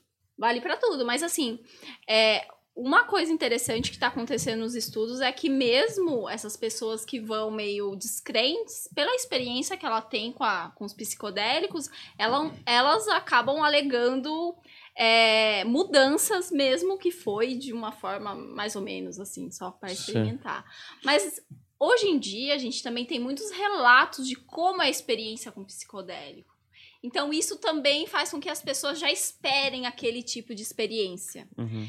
Então, hoje, mais ou menos, você sabe como que é. Se você nunca usou, você espera que tenha alguma experiência de integração, então você já vai usar esperando isso. Isso faz com que a experiência, de fato, ela se desenvolva por um caminho muito parecido daquilo que você espera. Isso faz com que aconteça isso, mas pode ser que, né, tem casos que que isso seja muito maior ou muito menor, porque tem pessoas que têm bad trip, né? Que a uhum. viagem não é legal. Sim. A gente não pode falar que toda viagem de psicodélico é legal, porque tem pessoas que tem uma experiência ruim com aquilo. É uma minoria? Sim. Isso depende, né, de como a pessoa tá, igual o Léo falou, do contexto. Então, é, muitas pessoas acabam usando até com música, o ambiente mais tranquilo, as, te- as terapias com psicodélicos. Não é só o psicodélico em si, é todo esse ambiente, toda essa ambientação para que a experiência seja da melhor possível. Uhum. E tem uma explicação de como, é, vamos, vamos pegar a ayahuasca, ela age, né, na, no cérebro, qual o caminho que faz, aonde que ela afeta, em que lugar e por que que ela causa essas reações? Então, tem várias pesquisas sobre isso. Eu não estudo o ayahuasca no cérebro, assim, mais específico para te dizer todas as áreas, então eu não vou me arriscar nisso. Mas cada uma, ela age num receptor do cérebro, que é um receptor, assim, que ele já ele já tá disposto para receber aquela droga. O álcool tem o GABA que vai, né, que, Hum. que já é específico pro álcool, assim como outras substâncias. Então assim, nosso cérebro ele já tá preparado para receber esse tipo de droga. Não só os psicodélicos, mas a cocaína, nosso cérebro tem um receptor, tem um receptor de todas as drogas. Então, esses receptores, eles estão propícios já para fazer com que você tenha aquele tipo de experiência com aquela substância, né? E a gente pode usar a nosso favor ou, ou não. Mas lembrando que isso, como a gente estava falando, vai ser modelado por todo o resto, né? Uhum. Pelo contexto e tudo mais. E a gente pode até expandir essa ideia para ela ficar mais clara se a gente pensa nos mesmos efeitos sem drogas. Por exemplo, tem, tinha, né? Já morreu. Um neurocientista canadense chamado Michael Persinger. Ele fez umas pesquisas muito legais nos anos 90, a partir dos anos 90, que era ele estimulava o cérebro das pessoas com eletrodos, né? Ele colocava num capacete, né? Que aí os eletrodos ficavam na posição certinha. Esse capacete até ficou conhecido como capacete de Deus, porque as pessoas, quando eram estimuladas, muitas delas tinham experiências transcendentais e tal. É, vocês jogarem na internet aí capacete de Deus, com certeza vocês vão chegar. Então, várias pessoas relatavam experiências é, esotéricas, místicas, transcendentais, ou até de abdução alienígena, a depender das áreas estimuladas. Normalmente era o lobo temporal esquerdo, fica mais ou menos aqui, assim. Quando essa área especialmente era estimulada, as pessoas falavam altas coisas. Tinha gente que tinha sensação de experiência fora do corpo, tinha gente que tinha essa sensação de ter encontrado Deus. Então, assim, é igual eu tava falando, a gente já tem certas predisposições orgânicas, mas a depender do que chega junto no cérebro ali, seja uma substância, seja uma estimulação interna, seja a mera sugestão, por exemplo, por hipnose, você consegue produzir essas experiências. Então dá pra provocar experiências. É muito legal aquelas pesquisas sobre embriaguez, né? Sem usar álcool. Só pela pessoa achar que ela tá bebendo álcool, ela começa a ter o estereótipo comportamental do bêbado. E ela sente mesmo, assim, ela acha que ela tá bêbada, né? E foi uma bebida sem álcool. Sim. E é interessante que o que eles fazem, né? Todo mundo sabe qual. A maioria das pessoas sabe como que é um gosto de álcool. Então, se eu te dou água e falo que é álcool, você vai falar, "Ah, você tá me zoando. Mas o que, que, que eles fazem? Geralmente é- são em bares essas pesquisas. As pessoas de, é, de fato sabem que vão receber o álcool ou o placebo. Mas aí eles espirram o álcool. Então, Hum. o cheiro faz a maioria das pessoas que tomaram o placebo falar assim: eu tomei álcool. Eu senti, eu tive dor de cabeça depois e tenho sintomas. Então, a gente também já sabe quais são os sintomas esperados para uma pessoa que tá de ressaca. Já sabe que, ah, nossa, as pessoas quando bebem ficam mais espontâneas, mais extrovertidas. Então a gente acaba se comportando dessa forma. E o que acontece com um grupo, com um grupo placebo que bebe outra coisa em vez de álcool? Começa a se comportar como se tivesse bebido. Então tem Isso uma é muito parte. Não, tem uma parte gigantesca de você mesmo, né? Por exemplo, eu fiquei pensando agora, assim, é lógico que alguém que vai buscar ayahuasca, pelo menos a primeira vez, imagino que vá buscar porque tá acontecendo alguma coisa na vida, ou por curiosidade, não sei. Mas assim, é uma, uma experiência. Eu já tomei MDMA, certo? Que vergonha, Daniel. Que vergonha, a dona Neide assistindo. Olha, eu tomei mais de uma vez, pro desespero da Dona Neide. E é o seguinte, tem uma diferença muito clara pra mim, porque assim, eu tomei uma vez, eu tava numa festa, e eu não tava me sentindo muito bem, é, de passando mal, assim, eu falei, ah, eu já tô aqui, vou tomar isso aí, vai me dar uma alegria aqui, né? Cara, não, só tristeza e é, efeitos colaterais ruins da parada, porque eu não tava bem. Mas às vezes que eu tomo e, tipo, eu tô num lugar que eu já tô feliz por si só, tipo, ah, tô no casamento de um amigo meu. E aí é uma, relação, é uma situação feliz, que eu tô com os meus amigos, tô viajando, ah, sei lá, é casamento de um amigo meu. E aí você toma e aquilo realmente faz um efeito muito maior por muito mais tempo. E eu sinto que uma parte do encontro da pessoa com a droga também depende muito da pessoa. Que eu quero dizer com isso é, o cara que vai tomar ayahuasca, eu, por, por exemplo, nesse caso desse comediante, ele já estava numa batalha interna ah, sobre determinado tema. E quando ele toma aquela droga, como por exemplo o álcool, vamos dizer, te dá, dá mais coragem, então você gosta de fulana lá. E aí você não tem coragem. Aí você toma umas, pô, você fica corajoso e você vai lá e chega nela. Vamos supor. Bem simplório. Mas assim, uma parte de você já queria ficar com a menina. O álcool meio que te libera eh, de algumas amarras sociais pra você ter essa coragem de ir lá falar com ela. Então a sensação que me dá é o cara já tinha um problema com o pai, que tava lá, e ele sabia. E aí o Asca meio que. Não sei porquê, por termos leigos aqui, vai lá e libera ele pra resolver, ou faz com que ele enxergue coisas ali que sóbrio ele se impedia de ver. Isso faz algum sentido ou tô numa grande groselha? Eu me lembrei do Big Bang Theory, aquela série, não sei quem aí já viu. É, tem o Raj, né, que é o, o astrofísico indiano, e ele, no começo da série, ele não consegue falar com mulheres, ele tem um mutismo patológico ali, mas totalmente psicológico, né? E ele precisa beber pra falar com as mulheres. E aí tem um episódio em que ele bebe uma bebida sem álcool e fica todo soltão, falando com, Uhum. meninas, com a menina lá e tal. E aí um dos companheiros lá pra zoar, chega pra ele e mostra o que ele bebeu, e aí tava escrito sem álcool. E aí o mutismo voltou imediatamente. Né? Então não precisa do efeito químico, a mera sugestão muitas vezes consegue fazer isso, né? Então, assim, existe uma potencialidade que pode conversar com o elemento químico que tá ali, os, as moléculas, enfim. Mas também dá pra acontecer sem, né? Eu tava pensando numa coisa, mas eu esqueci. Eu queria pontuar duas coisas da fala de vocês. Primeira é que a dona Neide, também que está assistindo, deve ter adorado quando você disse que o corpo humano já foi criado para receber a cocaína. Porque quer dizer que se Foi Deus. isso que você falou, né? Mas.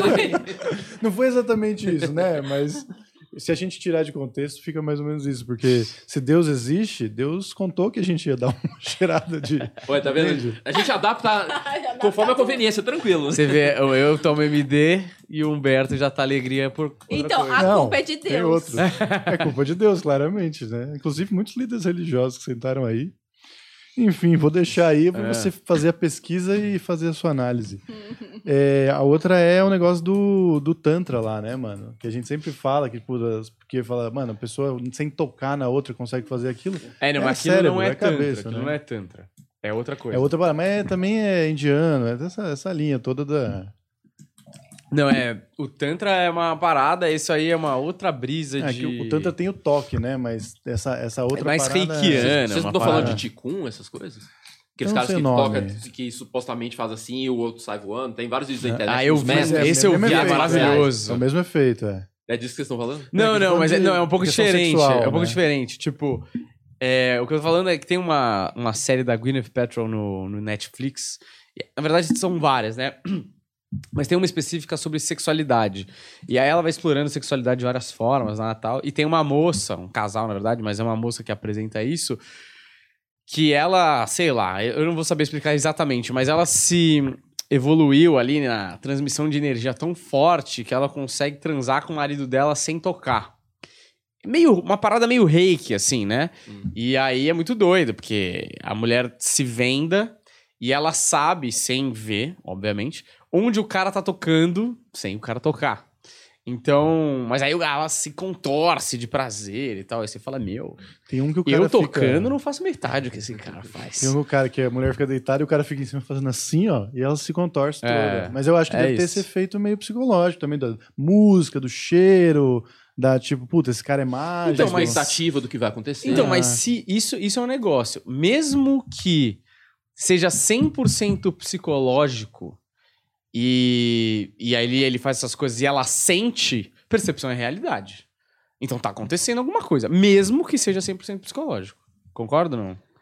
Eu não assisti essa série, eu fiquei curiosa. É. Mas eu fiquei pensando assim que tem uma questão que é, é com o marido dela que ela faz É. isso.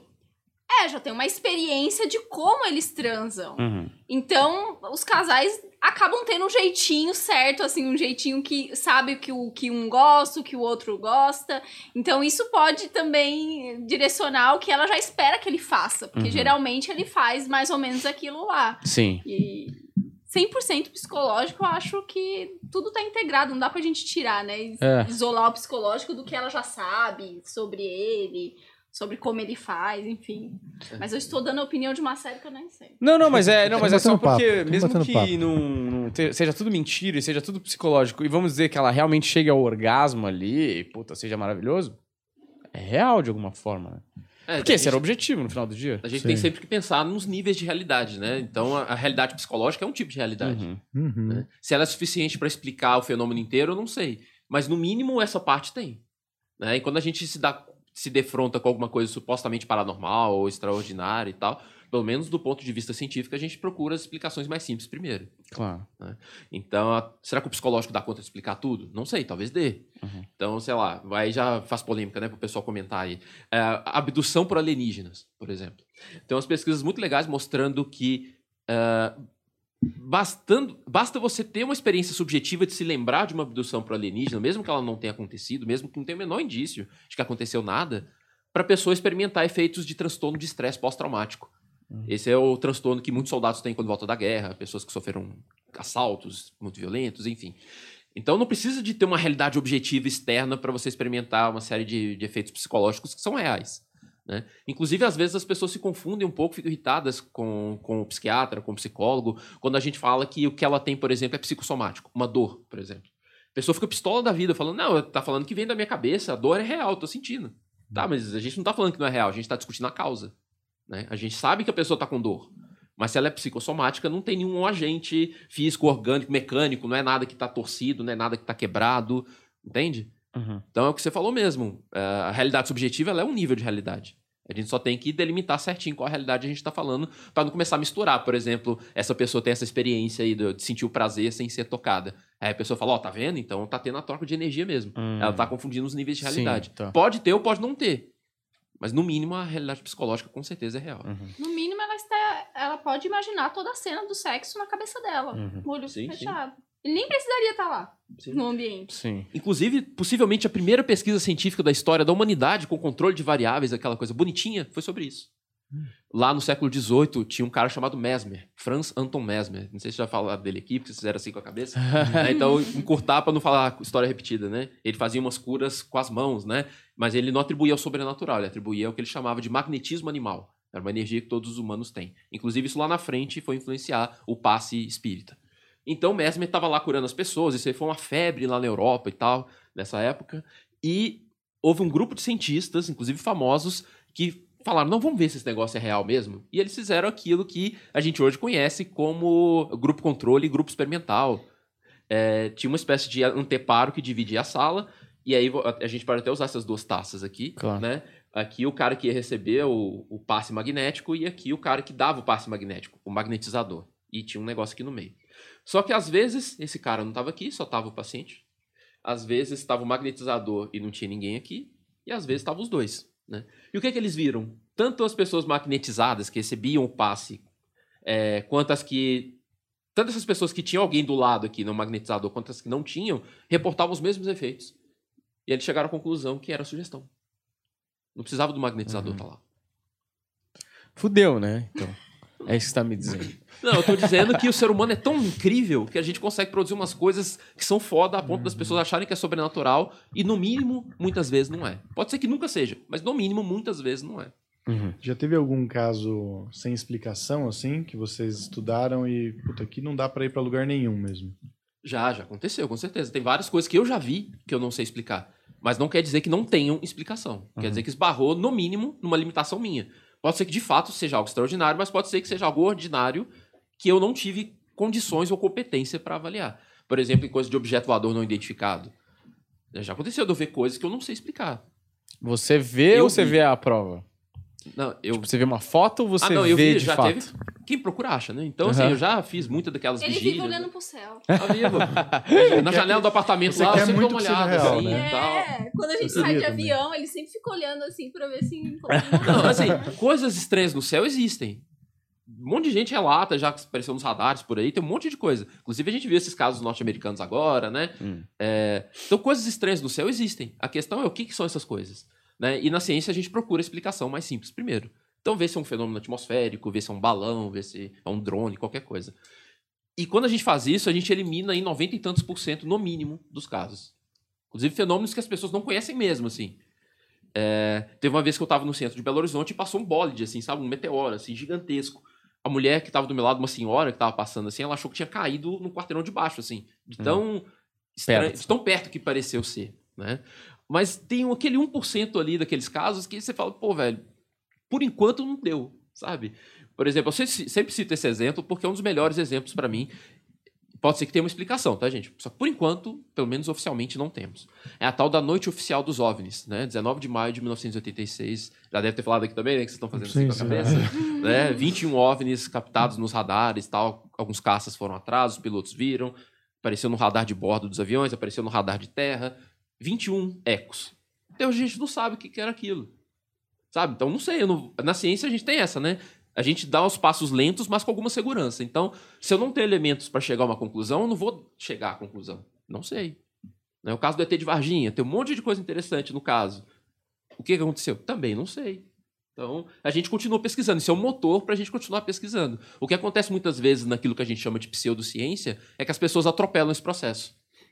Né? Em vez de falar, olha, eu não sei o que aconteceu. Ah, não, era uma nave alienígena. Os caras já falam muitas vezes até de onde que vem. Ah, não, vem das Pleiades, tal. Era o ET, não sei o quê. Tava na placa, né? Né? Então, sabe? Então, na ciência, assim, a gente não tá para negar a possibilidade do extraordinário. A gente quer entender a natureza.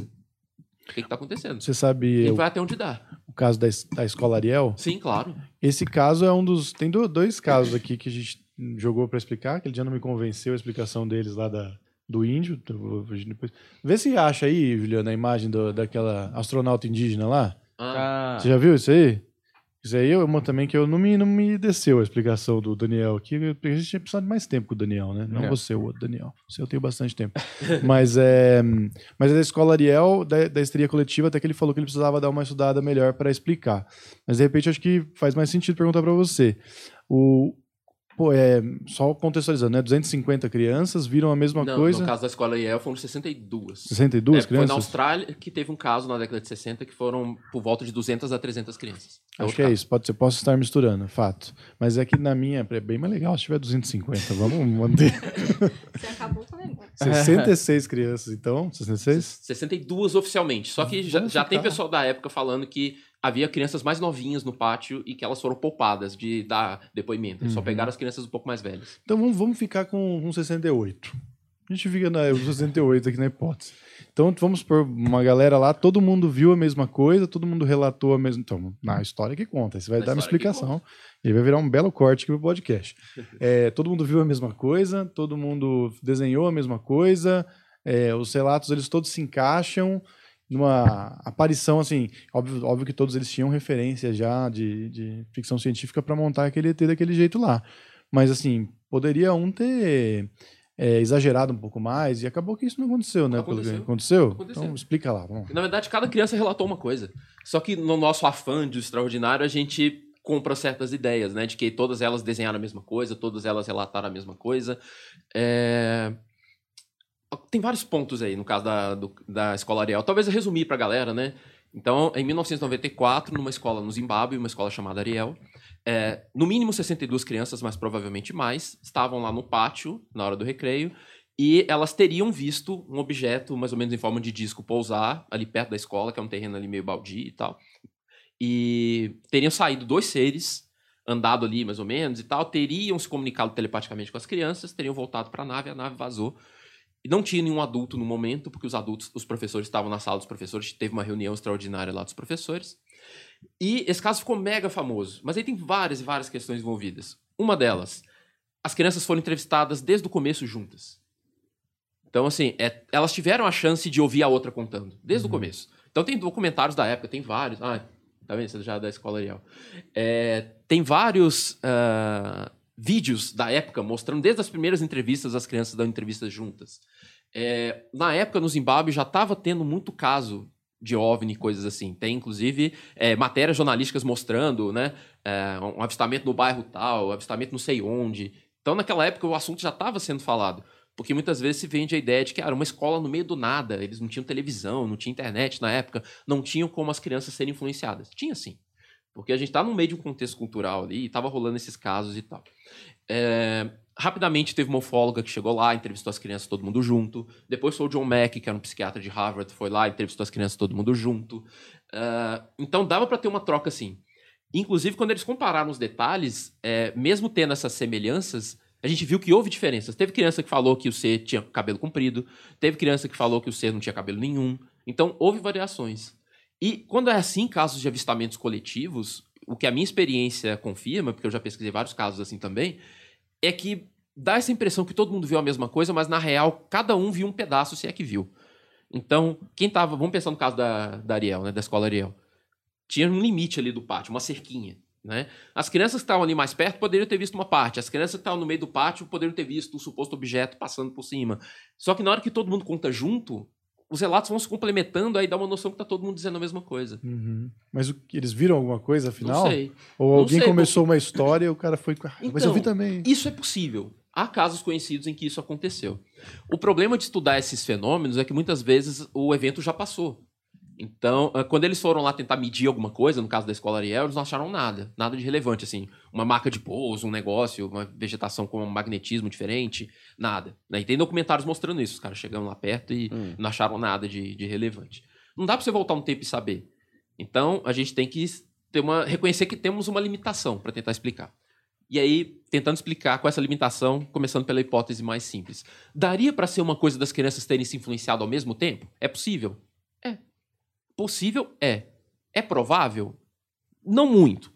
Por que, que eu digo que não muito? Porque aí é, a gente está falando de muitas crianças, muita coisa ao mesmo tempo acontecendo. Mas é, se a gente falar de que aquilo foi uma nave alienígena pousando, os alienígenas saindo, isso é provável? Também não é.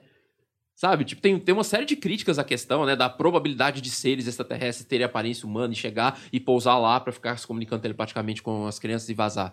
Então, quando a gente estuda essas coisas, e são coisas raras, não é todo dia que tem um caso Ariel. É muito raro acontecer um negócio desse. Então a gente tem que assumir que algo improvável aconteceu.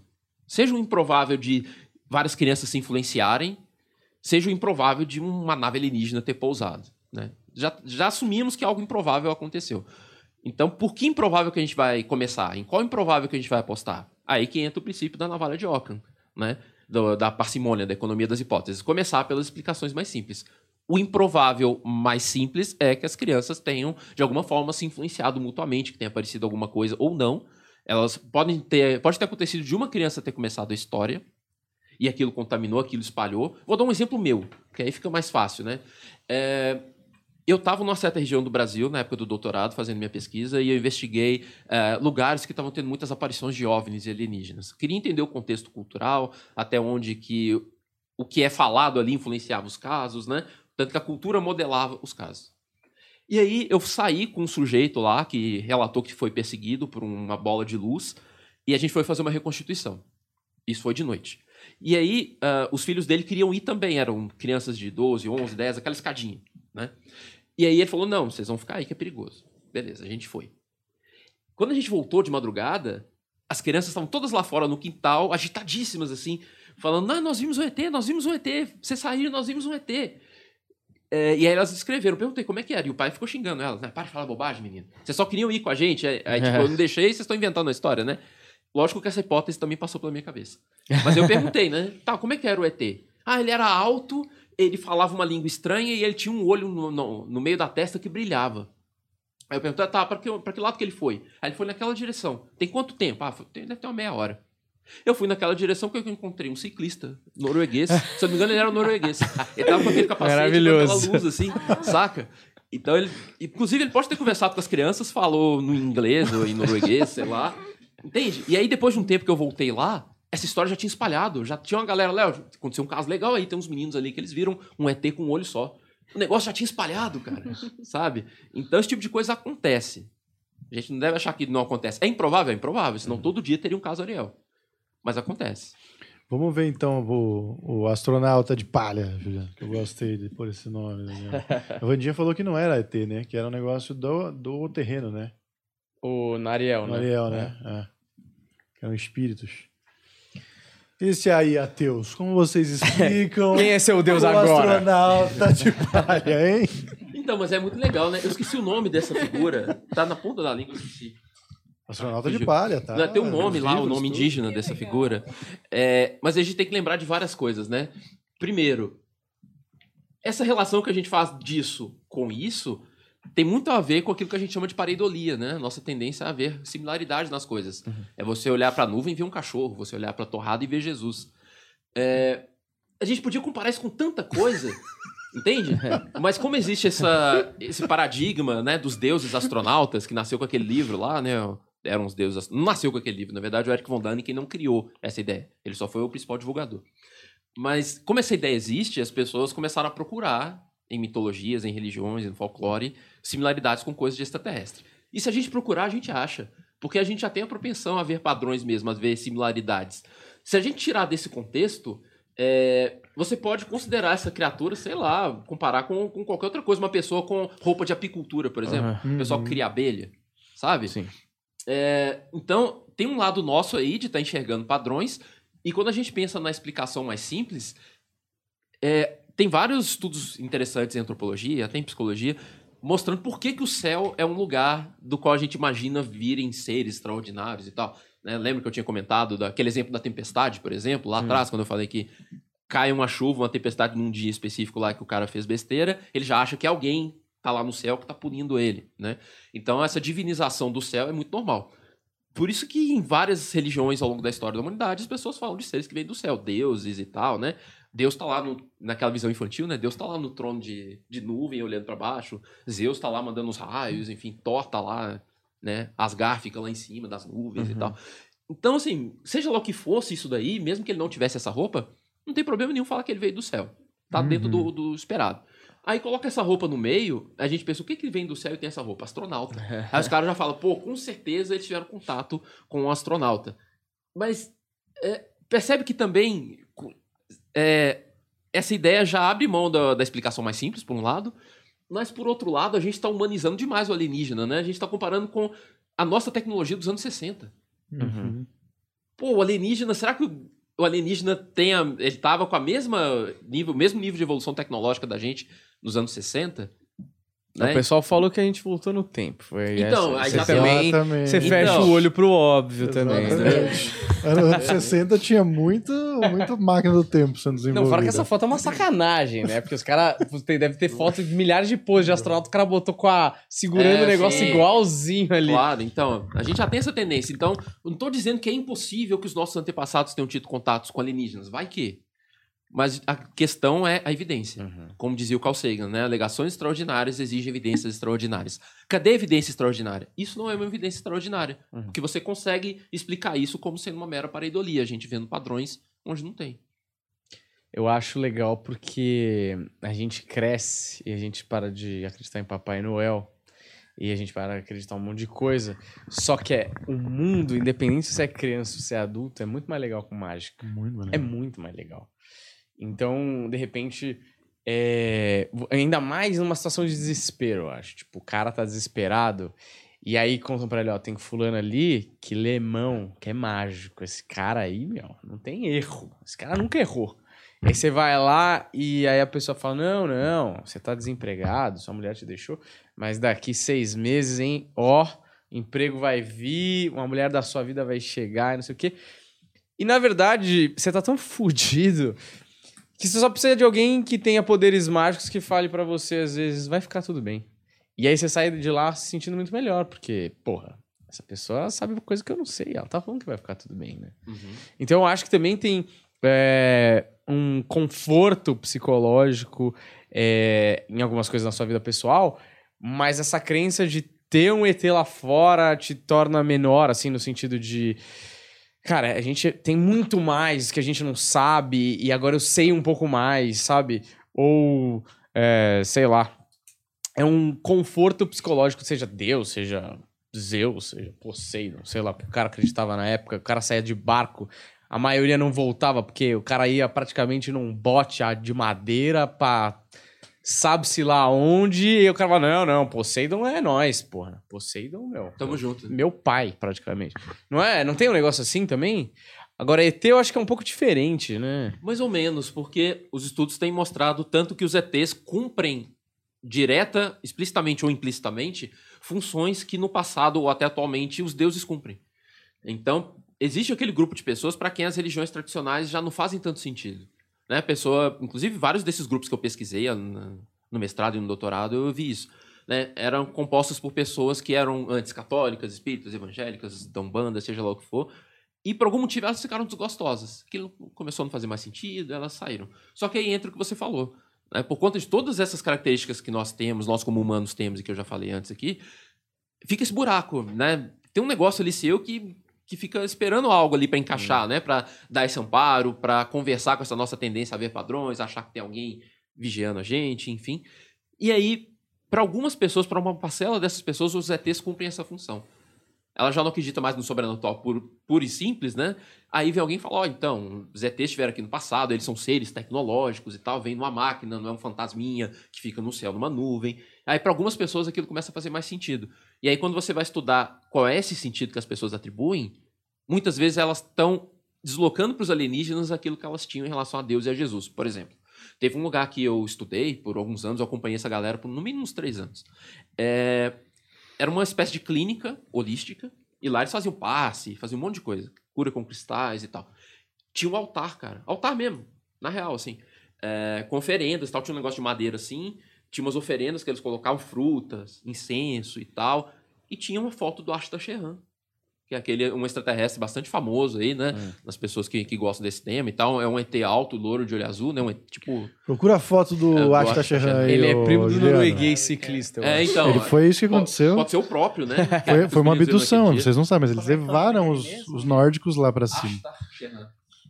É um nome difícil. A-S-H-T-A-R. Isso. Ele é, ele é primo do Ed Sheeran. É. e aí, é, eles tinham um altarzinho mesmo, assim.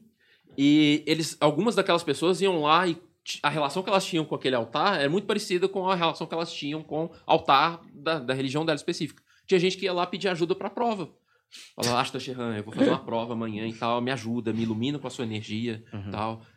Sabe? E, só que quando você vai perguntar como é que ele vai ajudar, não vai ser um milagre mais. Porque aquele referencial religioso tradicional, aquela pessoa largou pra lá. Aí Olha ele, ele. Eu achei muito ah, engraçado. Tem a pele ótima. É, então, inclusive, a gente pode discutir muito essa ideia de é ter alto louro de olho azul. Tem toda uma história aí por trás. Mas é, você pergunta pra pessoa por quê, né? Como que o Asta Sheran vai ajudar ela? É a física quântica. O Asta Sheran, lá do planeta dele, ou de onde ele estiver, ele vai mandar energias e que através do emaranhamento quântico, a energia dele vai interagir com a energia dela e tal. Entende? Que é uma, é dar uma nova roupagem para um negócio que ela já tinha antes no, no cristianismo, certo. na religião dela, seja o que for. Então esse fenômeno acontece bastante. Essa insatisfação com as igrejas tradicionais, ela é um fenômeno muito grande no Brasil, porque aqui muitas pessoas estão se declarando evangélicos e ateus, católico e espírita. Isso está aparecendo a mesma nas pessoa. A mesma pessoa. Hum. Aí você fala, como a pessoa consegue ser ateu e evangélico? Então, assim, as pessoas estão conseguindo comportar diversas crenças porque só uma não tá respondendo ou não tá fazendo sentido. Então, é, as pessoas estão sendo espíritas e umbandistas e católicos e, e, e falam que. É um buffet, né? declaram, é, é um buffet, mais de cinco, seis é, religiosidades. E assim, se você vai perguntar para elas, não, mas uma complementa a outra. Uhum. Tudo tá conectado, tudo tá ligado. E isso é um fenômeno muito que a gente vê no Brasil. Não sei se em outros países acontece, mas o brasileiro é muito criativo. O brasileiro tá fudido, né? Falar a verdade, né? Com esse governo aí, você busca até. É, o cara apela pra todo tudo. lado, assim, né? Uhum. Agora, me fala uma coisa que agora você me deixou curioso, porque o, o nosso amigo Edson Boaventura, Sim, que ele é, conheço, é, ele falou brevemente sobre essa, deve ter um nome, essa espécie de alienígena. Ah, as classificações, alfa, é. beta, Parece um vocalista do ABBA, né? É um suecão aí. E então não sei qual é que é. Você falou que tem um fundo aí do porquê. Ah, tem. É, espero que não seja o ciclista norueguês, porque você também deixou a, a parada vazar mesmo, né? É, e deixei o cara escapar, né, velho? É, então. Tirou uma foto, pô. Não, é. Então, isso tem uma relação com várias coisas. É, tem um pezinho na mesma ideia nossa de representar Jesus com hum. cabelo claro e olho azul. Mas isso começou lá nos anos 50, né? A ideia dos contatados, as pessoas que relatavam contatos amistosos com alienígenas. E uh, os primeiros contatados, é, George Adamski, Daniel Fry, vários outros, é, eles relatavam contatos com seres venusianos, seres de Marte, sempre seres da, dos planetas que eram conhecidos naquela época, Hum, né? É, é tudo dentro daquilo que a gente sabe, né? Hum. É, e eles sempre descreviam esses seres bonitos, eles sempre falavam que ah, eles são muito bonitos, muito angelicais. E qual que é o paradigma cultural ocidental de pessoas bonitas? Uhum. Então, inclusive, teve um episódio muito interessante que, é, nos anos 50, ali em Monte Palomar, na Califórnia, teve um evento de contatados. Teve um congresso, esse foi o primeiro grande congresso de contatados. O pessoal se reuniu lá e tal. E aí chegou uma mulher lá. Ela falava, vou assistir esse negócio aqui, deve ser legal, né? Discos voadores era uma novidade na época, né? É, e aí chegou uma mulher lá, ela era um pouco diferente. E aí o pessoal começou a falar, ah, que a mulher ali é meio esquisita. Uma mulher loira, de olho azul, assim, mas uns traços meio agudos, assim, e tal. O pessoal começou a cercar, começou a falar, ah, será que ela é uma deles, né? Ela está entre nós aqui nos vigiando e tal. O nome dela é Dolores Barrios. Se você jogar aí Dolores Barrios, vocês vão achar ela. Nossa, eu não ia nunca achar que Dolores Barrios era uma loura. Pois é, mas é. Aí o pessoal começou a cercar, começou a tirar foto, tem várias fotos dela e tal. No momento, no começo, parece que ela ficou meio assim, tipo, ah, oi, gente. É. Mas e depois aquilo começou a incomodar, começou a incomodar, ela vazou. Né? Mas de Inclusive, carro. Não, pois é. Aí tem um detalhe, né? Que a gente fala que, que as histórias vão crescendo. Ela vazou, segundo dizem, cansou daquela. Aquele, imagina, né? Qualquer um de nós ia ficar meio estressado e ia vazar. E aí começou a circular a história depois de um tempo que ela correu para um bosque que tinha lá perto, que você descendo ali, e uma nave teria decolado e ido embora. Então, é, aí eles foram lá no livro de registro, descobriram que o nome dela seria Dolores Barrios e tal, e até a história de que eles encontraram ela depois numa cidade trabalhando lá, num comércio que eu esqueci até o que, que era. Então, é, é muito. A gente é muito sensível a essas coisas, cara. E a cultura mostra isso, né? Igual na época, né? O que, que era o estereótipo da beleza? Era o alto louro de olho azul, né? E os primeiros contatados falando que eles eram seres angelicais, muito lindos e tal, qualquer imagem que tinha que pôr. Tinha que ser uma dessas, faz muito mais sentido. Achou Dolores aí, Juliano? Não, Dolores ba Bairros. Barrios. Só que aí com dois R, Barrios. Barros com I. É, Barros com I. É umas fotos preto e branco. Você vai ver ela meio. No começo ela meio assim, tipo. Barros alienígenas aí. É. É, coloca E, uma de- e depois, nas últimas, ela já tá meio assim, já, sabe? Parece que ela tá incomodada com aquela galera tirando foto dela. Eu tava até pesquisando aqui, o... porque eu fiquei curioso, que o Edson Boaventura falou mesmo. E aí é os híbridos, né, de ETs com humanos, que são Então esses... tem isso também. Mas eu não lembro se são os arturianos ou se era, era Delta o nome, lembra? Porque a, a classificação era a partir disso. Pois é, mas o negócio é que essas classificações, elas não têm nenhum critério muito bom. Sim. Então, cada um vai dar um critério diferente e vai ter as... Ah, ela ia. Então, tá vendo? Nessa daqui, por exemplo, ela tá meio assim, ah, tira Cara, a foto aí. Ela tá... Eu não queria admitir, mas eu entendo. Eu entendo. Por causa dos olhos muito grandes, olhos a muito parte aqui da grandes. cabeça. Isso, a galera olhou a mulher O loura. formato de do olho claro. rosto. Falaram assim, essa mulher é meio esquisita. E aí, inclusive, parece que na testa dela tem uma, uma saliência, assim. A Ah. pessoa vai falar, não, isso daqui é da espécie alienígena tal. O pessoal sabe falar até do planeta que é. O, o fato dela ter uma cauda, ninguém questionou. O fato dela ter uma cauda por baixo da roupa, Você ninguém... falou do negócio na testa, tem uma foto aqui com os caras demarcando. Ah, então, dela. então. Nossa. Aí, vocês percebem o tanto que é... Se a gente assume certos pressupostos, como, por exemplo, a ideia de que ela... Aí fala, não, ela tem um osso aqui... É uma verruga. É meio Star Trek, sabe aquelas espécies do Star Trek? Sim. Que às vezes um tem um, tem um negócio aqui, uma barbatana, um negócio- É muito complicado, né? A gente- Mas por isso que a explicação mais simples é tão importante a gente dar uma olhada nela primeiro, né? Dá pra explicar de forma mais simples? Sim, Tá, era então uma pra que a gente vai? Você tem uma noção por que, que a teoria da conspiração aparece tantas vezes nos Estados Unidos? Porque eu acho que é o lugar que mais tem teoria da conspiração de todos, assim. Eles têm teoria da conspiração pra tudo, cara. O que chegue pra nós, que a cultura deles é muito presente, né? Tipo, no mundo todo também, o idioma mais falado. É, não, sim, eu acho que, beleza, a gente acaba absorvendo coisas que vêm de lá.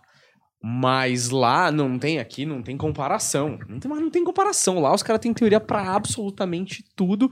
E, e aí tem uma coisa do americano que eu acho que é real, que eles gostam de fazer grupos, né? Porque na escola tem o clube do xadrez, o clube do cinema, o clube do sei lá o quê. E lá, meu, viram umas convenções e, e essas teorias das conspirações que, que ganham tração viram uns negócios gigantescos, né? Sim. Eu não tenho dados pra dizer que realmente lá tem mais. Mas de forma intuitiva, dá a impressão que é, né? Uhum. Até porque a gente é muito influenciado por eles, a gente recebe muita informação vindo de lá. Mas sei lá, vai que na China também tem muito, É. vai que na Rússia também tem muito, não sei. Mas é, a gente já tem essa propensão, né? Como eu tinha falado da padronicidade, a tendência a ver padrões. Então, só da gente ser humano, a gente já tá propenso a, a criar um monte de teoria da conspiração. E você até cantou a bola antes, não sei se você percebeu, mas você cantou a bola antes quando você falou que quando a gente tá estressado, quando a gente tá num perrengue, assim, essas coisas acontecem mais. As pesquisas mostram Uhum. que o nosso viés de ver padrão nas coisas fica mais forte quando a gente tá estressado. Em períodos de atribulação, enfim. Por isso que quando você vê filme de terror, você começa a ver fantasma ou serial killer em cada sombra. Né? Você não consegue dormir de noite. Uhum. Porque você ficou estressado pelo filme, você já tem a tendência a ver padrões, qualquer manchinha, qualquer vultozinho, você já acha que é alguém. Eh, junta isso com o aspecto cultural, né? Igual você mesmo falou, né? Tendência de fazer grupinhos. eh, tem muita coisa. A gente fala muito da cultura americana como tendo uma série de problemas, né? Aí teria que fazer pesquisa para ver se isso se confirma. Mas é, uma cultura muito tensa, com muita desigualdade social, igual a gente vê que tem lá, né? É, um monte de problema político, essas questões aí de racismo muito explícito, enfim, esse tanto de coisa. Isso pode ser um motor a mais também, né? Um país tão poderoso, então assunto tem pra caramba, né? Uhum. E aí, junta tudo isso nesse caldeirão, seria surpreendente se não tivesse teoria da conspiração. Porque é um jeito fácil de explicar, é um jeito que faz sentido, né, por conta dessas nossas predisposições. Mas eu sempre, eu não falei isso até agora, olha só que milagre. Tem uma hora e meia que a gente tá aqui, eu não falei essa frase que eu sempre falo. Quem já foi aluno meu aí na, nas, no curso de psicologia já me ouviu falando. Fazer sentido não é suficiente para ser verdade. Uhum. Isso todo mundo tinha que estar tatuado no braço, assim, ó. Fazer sentido não é suficiente para ser verdade. Porque muitas pessoas usam essas, essa aparência de sentido como critério. Sabe? Eu escuto uma teoria da conspiração e falo, pô, isso faz maior sentido, cara. Então isso deve ser verdade mesmo. Uhum. Mas não, porque fazer sentido é uma experiência humana. Fazer sentido é você juntando as peças e enxergando uma coerência ali. Mas da mesma forma que você viu sentido, um milhão de pessoas não veem sentido naquilo que você está falando. Por isso que a mesma teoria da conspiração, que tem um monte de gente que acredita, tem um monte de gente que zoa. Né? Terraplanismo e outras tantas coisas. Ah, então, por isso que a gente precisa ir além do sentido. Cadê a evidência para confirmar aquilo? Tem uma explicação mais simples que dá conta? Na grande maioria das vezes tem. Uhum. Isso quer dizer que conspirações não existem? Não, existe. Não quer dizer aí que não existe. Existe conspiração. Tem um monte de famosa na história. Só que muito mais numerosas que as conspirações reais são as teorias da conspiração. Então, você apostar numa teoria da conspiração é você apostar numa coisa que tem uma chance maior de estar errada, porque tem muito mais teoria da conspiração do que conspiração de verdade. A forma correta de desmascarar uma conspiração real não é através de uma teoria da conspiração que persiste só porque faz sentido e porque ela é blindada contra a refutação. É você tentar achar evidência de verdade. Porque se você ficar só na teoria da conspiração, você consegue achar motivos para continuar acreditando, mesmo que ela seja furada. Por exemplo, vamos imaginar aquela que a rainha da Inglaterra é um reptiliano, né? Não, mas Clássico. é real, né? Pois é, tá. Por É, favor, né? Por Vamos, favor. vamos imaginar que você embarcou nessa. E aí fala, não, vamos testar se ela é mesmo? Eu chego pra você, né? Quero te ajudar a sair dessa, né? Vamos ver se ela é mesmo, vamos ver a evidência. Tá. Aí vamos pegar um exame de sangue dela e ver se tem alguma coisa diferente no sangue. Aí você vai falar, ah, mas o, médico aí é comprado. ou Então, pegou o sangue de alguém lá, numa criada é. lá, de qualquer pessoa que tava lá do lado. Tá bom. Então, você vai tirar o sangue dela, beleza? Vamos lá, rainha da Inglaterra aqui e tal. Aí você vai lá, tira, você tira o sangue, você vê o exame acontecendo e deu normal, o sangue de um humano. Aí você fala, porra, velho, os alienígenas estão foda, os É. caras estão copiando bem o sangue humano. Aí fala, tá, vamos esperar ela dormir e vamos lá, vamos tentar tirar a máscara de reptiliano dela. Aí ela dormiu, você foi lá, tentou puxar assim a pele dela. Pô, essas máscaras são boas, cara, o negócio gruda mesmo. E Então, ela não assim, acorda. Ela né? não acorda. Então, assim, se você quiser continuar acreditando, você continua. As teorias da conspiração, normalmente, elas são fechadas, elas são blindadas contra a refutação. Por causa disso. Eu lembro de um terraplanista uma vez que foi entrevistado, um americano, em algum lugar aí. E aí eles perguntaram pra ele assim, cara, se eu te pegar, te botar dentro de um foguete agora, e você vai ver a Terra lá de cima, se olhar pra janelinha e ver que a Terra é redonda mesmo, você vai acreditar? O cara parou assim. Não, não ia acreditar, não. Mas por quê? Você não tá vendo? Falou, sim, mas aí eu ia entender que aquilo não é uma janela, aquilo é uma televisão que eles colocaram ali e transmitiram essa imagem pra me enganar. Então, assim, se você quiser continuar acreditando, você vai. Esse é um dos grandes perigos da teoria da conspiração. Você pode ficar preso nela pra sempre. Tem o nome isso daí? Porque a gente já tinha falado disso, né? Tipo, que justamente com um terraplanista, que, meu, é impossível. É impossível vencer o argumento. Uhum. Porque você vem com um monte de fatos Porque ele é fechado, ele é- científicos e o cara fica. E, e aí sempre tem um negócio. Só que você fala, mano. É impossível, é tipo, o cara sempre tem um negócio a mais. Porque, porque ah, essa foto aqui é de mentira. Ou. E eu acho mais engraçado do terraplanista é porque eu não vejo porquê, assim. Eu, não- eu só não vejo porquê que seria uma mentira. Mas tudo bem. É, não tem um nome, né? Essa, essa coisa. Tipo, Qual essas desculpas infinitas que o Ah, cara tem, dá. tem. Famoso raciocínio motivado. Hum. Raciocínio motivado a nossa tendência a enxergar a realidade de forma enviesada e, e colecionar argumentos a favor da ideia e meio que desprezar o que não, não faz sentido, o que Certo. vai contra e tal. Tem até o fenômeno da dissonância cognitiva, né? Que é esse desconforto que você sente quando a, a realidade bate de frente com suas crenças. E o que que a gente faz, como seres super racionais, né? Que a gente é, né? Uhum. A gente joga a realidade de lado e tenta justificar as nossas crenças. Então, o raciocínio motivado serve para diluir esse desconforto que a dissonância traz. Uhum. Todo mundo é assim. Só que tem uns que são mais que outros. Uhum. E é por isso que a- esse é um dos perigos, né, da teoria da conspiração. Eita. Não importa, São isso aqui é- não importa. Só- Esse é um dos grandes perigos, mas tem um outro perigo da teoria da conspiração, porque tem gente que pode pensar assim, ah, isso é só um... Deixa o cara acreditar que a Terra é plana, deixa o cara... Uhum. É, é, tipo, é divertido, né? Vamos rir Uhum. da cara dos caras. mas temos pesquisas mostrando que é, não existe um perfil psicológico muito confiável em relação a pessoa ser conspiracionista, assim. Tipo, não é que essas pessoas são menos inteligentes, nada assim. Tem, tem pessoas que são muito inteligentes, muito eruditas, inclusive. É, só que eles viram que tem uma variável, um fator, uma coisa, que é a que mais predispõe uma pessoa a acreditar numa teoria da conspiração. Ela já acreditar em outra, antes. Então, olha o perigo. O cara pode começar acreditando, por exemplo, uma teoria da conspiração que eu adoro, entre aspas, modo ironia, né? Eu adoro, Uhum. odeio. É uma teoria da conspiração que diz que o Steve Wonder não é cego. Tem essa teoria da conspiração. Bom, eu acho Que bem diz que foi bom. um personagem bom. criado assim pelo mercado e tal. Qual o problema do cara acreditar nisso? Porque isso abre na cabeça dele uma série de precedentes. Tipo assim, ah, a indústria não é confiável, a indústria, a mídia não é confiável, que os caras sabem, estão ocultando. Isso abre a porta pro cara acreditar num monte de outras coisas que aí vai levar a vacina a causa autismo Uhum. e todas essas coisas. O cara fica na- no porão da mãe, né? Exato. Esse cara que, meu. O sistema, né? Parede cheia de recortes de jornais. Quando chegar o fim do mundo, ele fala, eu falei. Ele eu tá torcendo pro fim do mundo. É. É. um grande evento, a gente não pode negar. Eu queria eh, falar uma coisa, aproveitando isso, mas depois eu quero voltar no negócio dos paranorm- paranormais na USP, que tem lá, que eu acho que vocês podem relatar, porque vocês estão por lá, né? Mas antes, eh, a gente falou de governo e falou de, da questão do consumo de drogas. Eu queria eh, perguntar para vocês se vocês conhecem um modelo que funciona direitinho, que tem se mostrado efetivo em, em relação a números também. Eh, e a gente, né, puxando disso de que o Brasil é um país de merda, que todo mundo tem muito estresse e tal, e isso imagino que é, acaba aumentando a criminalidade, acaba aumentando, por exemplo, criando uma cracolândia da vida e tudo mais. E queria que comentassem também o- as propostas do, do deputado Mamãe Falei, que antes de visitar para a Ucrânia, ele tinha a proposta de descentralizar os equipamentos públicos para que eh, pudesse cuidar individualmente em cada bairro dos usuários. Não sei se vocês chegaram a ver essa proposta dele. Eu vi outra. Qual que é? Nossa. Que ele quer, ele quer um foguete pra ver umas loiras lá fora. que Vai lá é fora. Porque as, as, as, as barcianas são pobres. né? Não, mas é. Falando sério.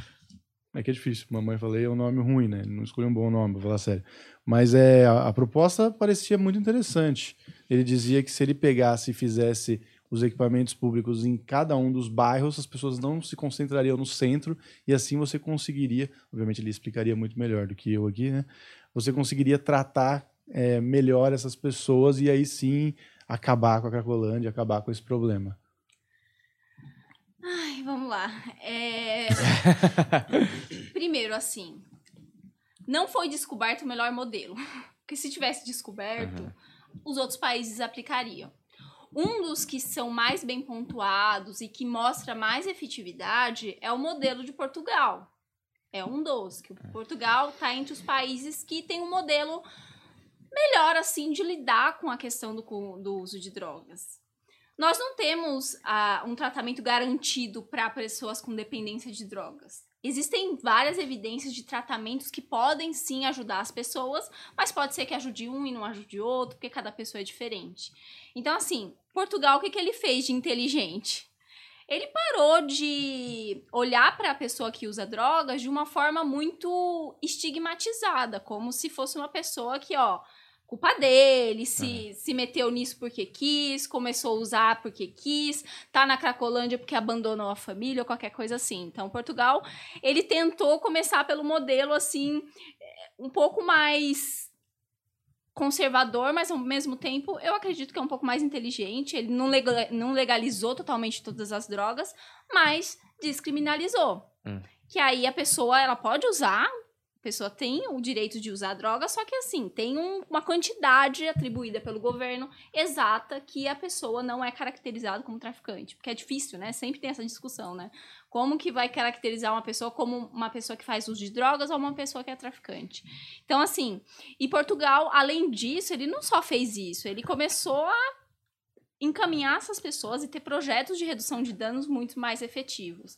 Eu falei aqui da redução de danos, né, que também tem envolve educação. Então, Portugal ele começou a fazer isso de uma forma muito sistemática e os outros países começaram a olhar os números, né? Uma das coisas que acreditavam é que ah, o consumo de drogas vai disparar, porque as pessoas agora, entre aspas, podem.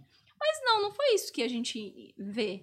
Que os jovens, eles não começaram a usar drogas muito mais do que usava antes da descriminalização em Portugal. O que a gente vê é que, assim, houve um aumento um pouco, mas em relação aos outros países foi muito parecido, assim. Mas os outros países, além do aumento, tem muito mais problemas com aquele uso de drogas. Então, assim, não é só o aumento ou não, é o quanto de problemas tem decorrentes daquele uso. Então, assim, é um dos modelos mais interessantes para lidar com, com a questão das drogas, mas a gente fala muito da questão da legalização, né? O quanto seria importante. Mas a legalização, ela não pode vir só. Ah, vamos legalizar tudo. Vamos le- legalizar, mas aí tem que ter um governo que realmente entenda o que funciona, como funcionam as drogas, que realmente tenha cientistas também para assessorar, porque me parece às vezes que quem faz esses projetos de drogas, quem faz campanhas, são pessoas que falam assim, sentam lá e falam, ó, droga é ruim, diga não às drogas, acho, que essa frase funciona. aí vai lá, e vamos colocar os cartazes, isso faz as pessoas mudarem. Eu fico não. imaginando uma galera em volta da mesa, assim, É. boa, hein, chefe? Boa. Pô, não, isso aí vai fazer todo mundo parar. Diga não, né? Droga mata, vai acabar com o seu cérebro. Então, então assim, é aquela coisa que, os- que as pessoas ficam repetindo o mesmo modelo que é falhado. E, e eu não vi o resto da pergunta. Tá bom, entendi já. A gente pode passar. Imaginei que seria um bom corte. Mas a gente pode passar sem, sem Mamãe Falei. Então, infelizmente, a gente pode fingir que a gente vai falar sobre Mamãe Falei. Mamãe Falei abre o vídeo e no final não fala sobre Não Mamãe fala, né? Falei. Ah, tá. É pra falar do mamãe. É que eu É da- esqueço. não, é da proposta. Não, mas deixa quieto, então. A gente pode passar para a próxima Não, mas tem um pergunta. negócio interessante, só de, de dar o bedelho aqui. Nem, nem falando desse caso específico, porque eu não vi essa notícia, mas o que muitas vezes é feito é que as pessoas pensam em soluções simplistas para um negócio que é mega complexo. Né? Então, até a palavra solução já é ruim, né? Porque parece que você vai erradicar uma situação, né? Em vez de lidar com uma situação que é humana. As pessoas usam coisas desde o início da humanidade, é o que parece. Né? Então, e provavelmente continuarão usando coisas. Então, o que a gente tem que fazer é achar formas mais inteligentes de lidar com esse comportamento que perdurará, provavelmente, né? E por isso que a redução de danos é um paradigma tão interessante. Não pode falar. Não, você vai falar isso, né? Soluções meio atomistas, assim, que pega só um pedaço do problema, quase que certamente estão fadadas ao, fa- ao fracasso. né? Porque você compensa de um lado aqui, se ataca um certo lado do problema, mas tem todas as outras influências ele atacando. Contexto familiar, contexto econômico, violência policial, sei lá, um monte de coisa. Então não, não vai resolver atacar só um pedaço. Sempre tem que ser uma coisa contextual, né? Sim, o que acontece muito com a Craca... Cracolândia é um nome feio, mas enfim, vamos chamar porque todo mundo entende do que eu tô falando. O que acontece com a Cracolândia é que as pessoas se incomodam em ver. Tem que esconder. Então, assim, os projetos para Cracolândia geralmente são esses. Vamos esconder, vamos fazer ações policiais. Ah, a gente tá fazendo porque encontrou um traficante lá. É, é por isso que a gente tá fazendo uma ação policial. Mas é, esconder o problema não vai resolver o problema. E o problema nem sempre é as drogas. Eu acho que as drogas, ela tende a ser um, um dos últimos problemas. É pobreza, se a gente for caracterizar as pessoas que estão na Cracolândia, estão em situação de vulnerabilidade, de rua, são pessoas que passaram muitas por violência doméstica, violência familiar. A educação dessas pessoas, se a gente for ver, da família, estrutural mesmo, é uma educação muito baixa. É, E às vezes não tem recurso nem para comer. Então, assim, muitas vezes as pessoas estão em situação de rua e a gente sempre acha que situação de rua é porque a pessoa está usando drogas. Não é. Às vezes é por um transtorno mental que a pessoa tem, a família não sabe lidar com aquilo, a pessoa vai para as ruas. E não é só a família. Eu já trabalhei em centro de acolhida para pessoas em situação de rua e muitas vezes o próprio centro de acolhida não quer acolher pessoas com transtornos mentais. Que é geralmente as pessoas que a gente vê de fato nas ruas, que tá muito sujo, ou que tá com cachorro, porque o centro de acolhida também não acolhe o cachorro. Então, assim, tem outros problemas, problemas de emprego, problema de educação, enfim, que tem que ser olhado antes de olhar qualquer coisa. De, ah, vamos lidar com o problema das drogas, é, tirando ou internando as pessoas para se tratarem. Como se o modelo de internação fosse o modelo ouro. E não é o modelo ouro. É o último recurso que a gente usa. É um recurso, assim, que é usado para desintoxicação. Mas não é usado, não é o melhor modelo, isso a literatura já fala, por mais que muitas pessoas possam discordar de mim, não é o melhor modelo para tratamento. Porque assim, a pessoa ela tem que lidar com a questão do uso de drogas no contexto que ela tá. Porque ela não vai usar drogas, você não tá internada. Mas e quando sair? Qual recurso ela tem? Ela tem emprego, ela vai voltar para as ruas. Ela tem como, ela tem um lar, tem uma casa. O que que ela tem depois que ela sai? Ah, ela volta para rua. E assim, se a gente for ver as pessoas que vão são internadas, são muito reincidentes. As pessoas são 10, 15, 20 vezes internadas e aí o problema é da pessoa. Ah, ela não tá motivada. Ah, ela não quer se tratar. Ah, isso aí é vagabundo. Então é muito disso, né? A gente individualiza muito um problema que é social. E o Brasil é um país assim péssimo para lidar com essa questão. Uhum. E São Paulo, por ser uma cidade muito grande, a eviden né, o problema fica muito mais evidente, incomoda as pessoas. Então não vamos então acabar com a Cracolândia e não vamos tirar o seu nome do Serasa, Daniel. São duas coisas que não vamos fazer Serasa, nas próximas cara. eleições, mesmo porque um deles não concorre. Vamos seguir então, só falando de dinheiro público. É, eu não sei nada, tá? Eu só vi de orelhar isso aqui também, como todas as outras coisas. Mas falaram, e eu vi um, um início de conversa lá no canal do Daniel Gontijo. E vocês podem explicar, que me lembrou inclusive aquele filme Os Homens que Encaravam as Cabras. Quem nunca assistiu tem que assistir, que é um excelente filme o, o nome dele, Daniel, aquele rapaz bonito, George Clooney, está excelente no filme, viu? Você tem que assistir. A cabra também tá. A cabra tá muito bem também, porque ela cai na hora certa. E não recebe não é? indicação, né? De prêmio, não, essas coisas. É muito Mas é que muito bela encarada, né? Esse espaço. Podia ter uma categoria pro porquinho, o porquinho baby, ah, falante, sim, a cabra, o Bambi, todos eles participarem e concorrerem. Categoria, é... né? Que eu tô me perdendo aqui. Você Paranormais piada, na USP. Né? Paranormais na USP. Que, então, que isso tá deu um, um quiprocozinho de pessoas que, não, que pegaram a notícia de orelha também e entenderam errado. Lembra que eu tinha falado da minha história lá, falei do Interpsi, que é esse laboratório que existe lá na USP. Hum. Eu tô ficando meio rouco já. que a gente estuda uh, crenças e experiências extraordinárias que as pessoas relatam. Opa, boa. Então, do ponto de vista psicológico, né? Por que, que as pessoas acreditam no extraordinário? Uh, o que está por trás dessas experiências estranhas que as pessoas têm? Aí vale tudo. Mediunidade, experiência de quase morte, experiência fora do corpo, abdução por alienígenas. Por quê? Afinal, né? What the hell? O que está acontecendo? Uhum. Uh, e uh, a gente criou essa iniciativa lá, né? Que é o Laboratório do Impossível. é um espaço que a gente tem lá e tal, que tem um museu. Porque a gente quer criar um espaço para fazer divulgação científica. Porque esse tema é super interessante de fazer divulgação científica, né? Então, uh, sei lá, às vezes a escola fazer uma excursão, levar um monte de criança lá, uh, adultos interessados em ver a nossa biblioteca, o nosso museu, enfim, a gente criou esse espaço. Só que como as pessoas julgam muito rápido, né? E confundem as coisas, ficou parecendo que a gente estava fazendo pseudociência na USP. Ah, sei lá, vocês vão ficar lá dando passe, vocês vão ficar lá, é, sei lá o quê, sabe? É, para, gosto falou, né? Paranormais na USP. Uhum. o que a gente está tentando fazer é justamente um pouco do que eu estou tentando fazer aqui e a Camila também, essa ideia de trazer o, a informação científica sobre essas coisas. Vocês estão servidos aí, galera?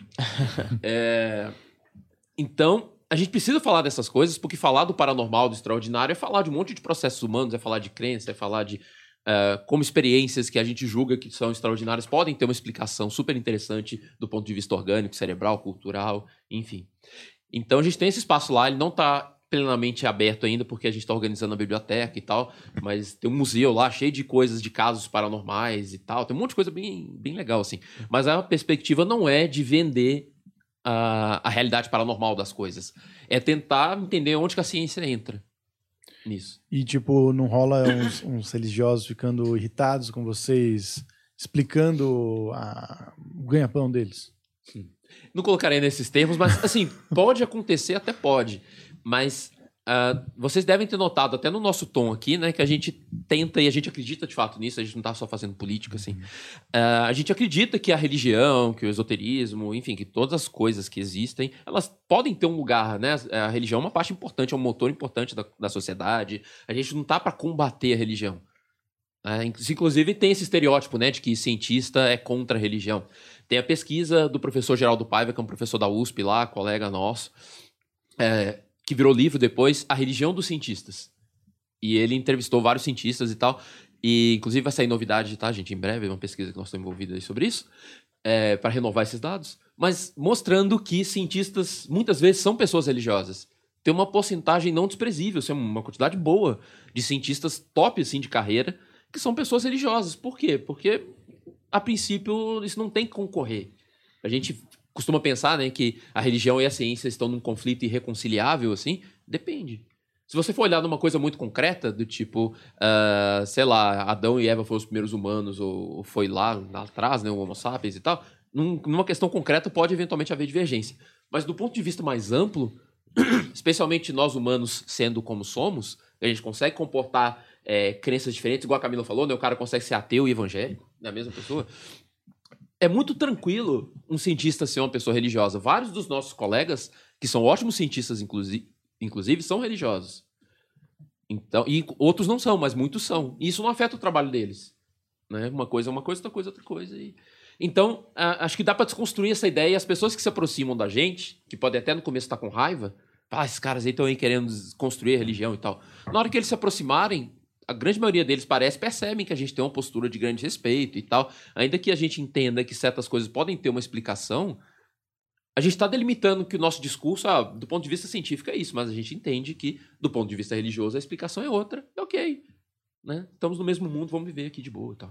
Igual Esse- assim, a gente estuda a psicologia da religião, não é, uma- não é uma psicologia religiosa. Uhum. O, o nosso interesse é o comportamento das pessoas, independentemente o que esse comportamento esteja voltado. Então, se está voltado para a religião, vamos entender a psicologia da religião nessas pessoas. Por que, que elas se engajam? Por que, que elas oram? Ou por que, Que- elas não oram? Por que, que elas não oram? Que- como aquilo faz bem ou não para ela? Então é isso. Então a, a ciência pode estudar qualquer fenômeno, desde que seja científico e aplique o método científico de maneira correta. A gente estuda, né? Isso que ela falou foi bem legal. A gente está estudando o mundo natural. Né? As pessoas aqui agora, a gente aqui, algo que dá para medir, dá para observar e tal. Se existe algo acima disso, a gente não pode dizer. Tem até nome isso, eu vou falar mais um nome difícil. Agnosticismo metodológico. É a ideia de que a gente não está querendo provar se Deus existe ou não existe. A gente exclui essa ideia, não porque ela não existe, mas é porque a ciência não tem capacidade de verificar isso. Uhum. Porque ela estuda a natureza. Se tivesse jeito de ir lá e medir Deus, a gente incluiria ele na conversa, mas não tem. Então, se existe ou não existe, aí isso é uma outra conversa. A gente está daqui para baixo, vamos dizer assim, né? É, é claro que estudando daqui para baixo, às vezes você vai chegar numa explicação que parece que dispensa a ideia de Deus. Se você consegue, por exemplo, pela cosmologia, estudar é, e reconhecer o início do universo sem precisar de um Deus, ter lá apertado um botãozinho, tá, isso é uma coisa. Aí você pode até usar esse argumento e falar, ah, se não precisa de Deus na equação, para que eu vou acreditar em Deus? Só que isso não necessariamente mata Deus, porque, inclusive, tem astrônomos que são religiosos, porque você pode ter o argumento de, ah, foi Deus que fez assim. Então, sabe? Se você quiser continuar acreditando, cara, tá bom. Entende? Essa, esse conflito não é obrigatório. O que acontece é que muitas vezes as pessoas se apropriam desse discurso científico e, com razão ou sem razão, é, usam isso para validar a sua descrença em Deus, mas isso não é obrigatório. Hum, vamos falar dos sonhos lúcidos? Vamos. O que você acha? Manda bala. Ah, eu queria que você explicasse. Eu queria que você explicasse como que eu sei se eu tô tendo um sonho lúcido ou se eu tô sonhando que eu tenho um sonho, tô tendo um sonho lúcido e é tudo sonho e não funciona nada. Deu pra entender mais ou menos? Ô, Eu não entendi tem o que ele falou. que É- algo. Não, tá vazio aqui. Isso aqui é cenográfico. Eu não ganho água. Eu vou... É igual aquele meme, eu não entendi o que ele falou. Como é que eu sei se eu tô tendo um sonho lúcido ou se eu tô sonhando que eu tô tendo um sonho lúcido? E aí eu saio falando, tive um sonho lúcido, controlei tudo, mas eu tava sonhando que eu tava controlando tudo. O que, que é um sonho lúcido? Eu acho que é uma melhor pergunta. E talvez já, já ajude a responder. Sonho lúcido é o sonho que você sabe que está sonhando e consegue controlar. Claro que tem algumas divergências nessa definição, a ponto de alguns autores considerarem que só é sonho lúcido quando você tem controle total e consciência total. E tem alguns autores, alguns pesquisadores que entendem que existem graus. E que, portanto, você pode ter um sonho lúcido sem ter conseguido virar super saiyajin, assim, sabe? Ter controle total e ser fodão lá dentro. Você, só conseguiu ter um pouco de consciência e tal. E eu já tô nessa praia. Eu entendo que o sonho lúcido tem graus. Mas que no grau inicial ali já é um sonho lúcido, mas que não alcançou o seu potencial total. Então, se você teve um sonho lúcido ou sonhou que tá tendo um sonho lúcido, se você teve lucidez em qualquer uma dessas camadas, a princípio, pra mim, isso é um sonho lúcido. E você vai saber porque você percebe que você tá sonhando. Tipo, se agora que a gente tivesse, se um de nós estivesse sonhando aqui. Só de. Se você não tem a lucidez, o negócio continua até o final, que é o que acontece na maioria dos sonhos, né? E é só depois que você acordar que você vai saber que você estava sonhando. Mas se você para, e tem várias técnicas que, que mostram isso, né? É, inclusive até dei curso de sonho lúcido recentemente, enfim, como ter sonhos lúcidos. É, se você para na hora, assim, do meio do sonho e olha, por exemplo, sua mão, tem, tem uma técnica, né? Uma das técnicas. É você tentar atravessar a sua mão com o dedo, assim, fazer esse exercício aqui. Dentro do sonho. Se você faz, geralmente acontece alguma coisa. Eu já usei essa técnica várias vezes. Ou o dedo atravessa mesmo, ou sua mão vai virar tipo meio elástico assim, vai acontecer alguma coisa esquisita. Aí você vai falar, ué, isso não deveria estar acontecendo. Caramba, eu tô sonhando. E aí, normalmente na primeira vez, nas primeiras, a pessoa não tem controle, ela acorda. Né? Ela até teve um sonho lúcido decente que ela acordou. E aí eu pensei assim, nossa, por que, que eu não assisti, né? É, prestando é, é, atenção é- às aulas dele, porque eu saberia como continuar no sonho. Aí eu acordei e falei, meu bem, como que eu faço pra continuar no sonho lúcido quando eu tenho? Porque eu senti que eu tava voltando, porque eu tava com consciência. Eu senti que eu tava acordando. E eu sabia que tinha uma técnica pra isso, mas eu não lembrava. Casa Pra de continuar- de pau, né, Pra gente? continuar, Pra continuar continuar, dentro. e ele já ensinou várias vezes. Já né? falei disso já em curso, já. Até lá, eu já falei isso no Instagram, lá no arroba IdeltaPsi, que é o Instagram que eu faço divulgação científica. Já falei disso lá. Uma das técnicas que funciona, e que vários sonhador- sonhadores lúcidos reportam que dá certo, e eu já fiz que dá certo também, é você, dentro do, Você tem a sua representação no sonho, né? Você tem o seu bonequinho, seu avatar Aham. lá dentro, né? Você como você. É, quando você perceber que você tá lúcido e perceber que vai acordar, uma das técnicas é abre o braço, o seu, o seu avatar dentro do sonho. Abre o braço e começa a rodar igual um peão. Rodar mesmo, assim, como se fosse uma bailarina. Rodar, rodar, rodar. Você fica. Existem teorias de por que funciona. Mas independente da teoria, o negócio é que funciona. A minha teoria é de que na hora que você começa a rodar assim dentro do sonho e tal, e tem que prestar atenção, é um movimento não é simples. Você fazer acordado não é fácil. Imagina o seu avatar no sonho fazendo isso. Você se obriga a prestar atenção naquele contexto. Você se obriga a prestar atenção, focar sua consciência no seu corpo do sonho e naquele cenário do sonho, sabe? Uhum. Você meio que esquece do lado de fora. Isso te ajuda a ficar lá dentro. Essa é a minha explicação provisória, mas o fato é que funciona. Uma coisa que eu fiquei pensando, eu já tive sonho lúcido quando era menor, assim, eu lembro de, tipo, me identificar sonhando. Eu sonhava muito quando era criança, assim, e aí eu meio que controlar, mas assim, sei lá, duas, três vezes na minha vida, e controlar e tal. E, e eu tinha essa brisa, porque era isso de querer continuar, tá no sonho, e eu falava, não, a próxima. Eu dormia já meio que pensando nessa parada, né? Agora eu fico pensando. Imagino que o sonho tenha funções é, orgânicas no seu cérebro para organizar, ou para, sei lá, manter memórias, ou relaxar, ou sei lá, o que seja. E você não estaria interferindo diretamente se você toma consciência dentro do seu próprio sonho? Então, essa era uma hipótese interessante, mas que os dados estão sugerindo que não. É, até porque, acompanhando pessoas que têm sonhos lúcidos com frequência, os sonhadores lúcidos, é, parece que eles experimentam, na verdade, uma melhoria da qualidade de vida, de bem-estar. Não como se fosse uma técnica milagrosa, tá? Não vai salvar sua vida. Uhum. Mas tende a produzir um bem-estarzinho melhorzinho, assim, e tal. A pessoa tende a acordar mais satisfeita, mais revigorada e tal. Até por isso que no- nos cursos eu costumo recomendar as pessoas não fazerem todas as noites. Sabe? Até pra não interferir tanto nesse processo. Tipo, eh, faz três, quatro noites por semana no máximo. Deixa umas três noites livres pra você sonhar. E se por puro hábito, nessas noites livres, você começar a ter um sonho lúcido, relaxa, não interfira. Fica lá só observando as coisas, deixa o processo rolar. Porque mesmo quando a gente tem sonho lúcido e começa a alterar o ambiente, a gente normalmente não altera tudo. Você até consegue, se você estiver no nível super saiyajin do negócio, você consegue alterar tudo. Mas quando você controla só uma parte, que é o mais divertido normalmente, é, as outras partes continuam funcionando. Os personagens continuam agindo por conta própria, né? É o seu inconsciente que tá fazendo, mas por conta própria, parece, né? Então você não tá interferindo tanto assim, sabe? É, tem muita coisa daquela dinâmica que ainda tá acontecendo. Mas por precaução, a gente, eu recomendo para as pessoas, deixa umas três noites livres por semana aí. Mas parece que não, sabe? Parece que não afeta. Dá pra. Negativamente, parece que afeta até positivamente. Sim. um. Um, dá pra dar um resuminho de como seria esse treinamento pra pessoa conseguir fazer o sonho lúcido? vai lá no arroba e a gente E o curso? Boa. né? Não, tem várias técnicas assim, tal, tem um monte, porque na história da humanidade, é, vários grupos perceberam que isso existe, né? Então isso não é novidade. Uhum. Xamãs, monges tibetanos, a galera toda foi descobrindo que esse negócio existe. Então cada lugar foi inventando técnicas.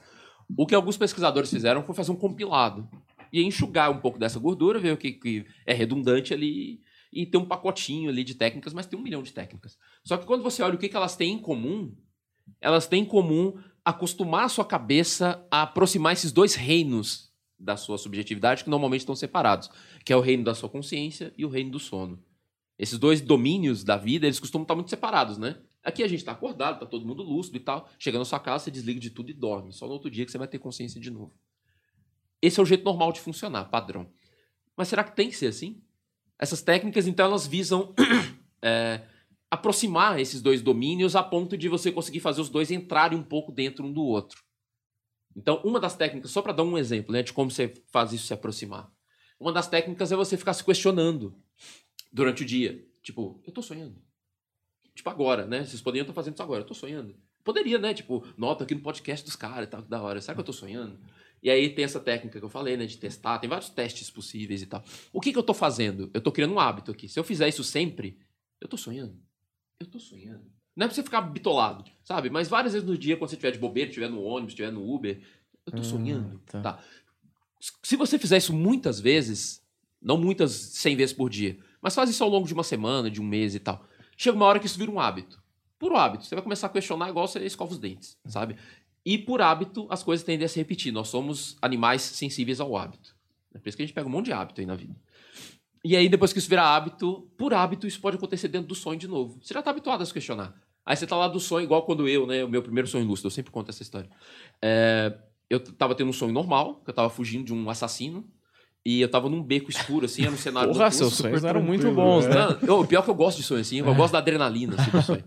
Eu tava fugindo de um assassino assim, e aí eu passei por- pelo muro assim, é, e o muro tava rachado e tava tipo brilhando dentro desse muro assim. E eu olhei aquele brilho, no- sabe, não era uma coisa normal, era um brilho meio aguado assim, meio aquoso assim. Eu olhei assim, eu tô sonhando? Aí, eu- cara, é impressionante, quando você faz isso a primeira vez, você vê que funciona. Eu tô sonhando, pior que eu tô.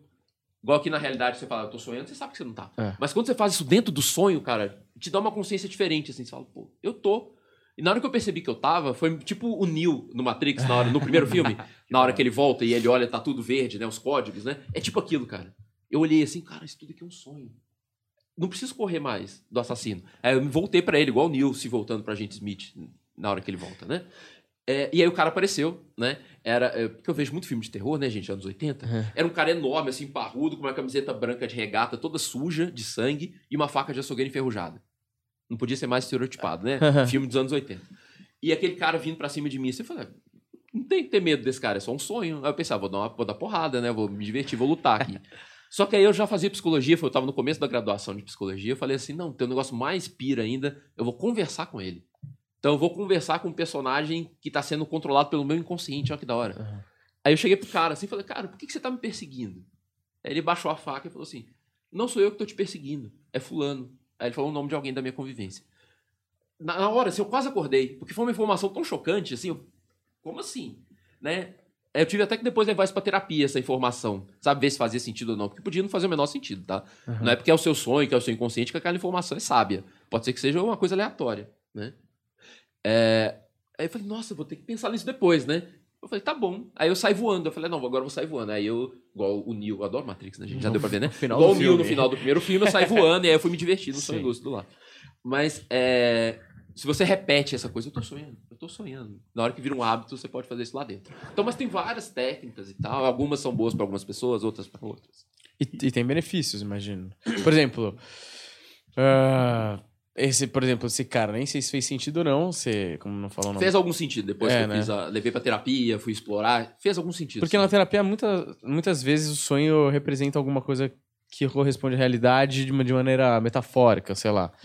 Não necessariamente todas as vezes, mas muitas vezes, né? Pode ter alguma coisa ali que dá pra aproveitar. E tem algum benefício assim, tipo, além da diversão que é sair voando por aí? Ah, tem. Pois é, além da diversão, né, tem a coisa do autoconhecimento. De vez em quando pode vir umas pérolas assim, né? Você conversar com processos mentais seus que não são conscientes.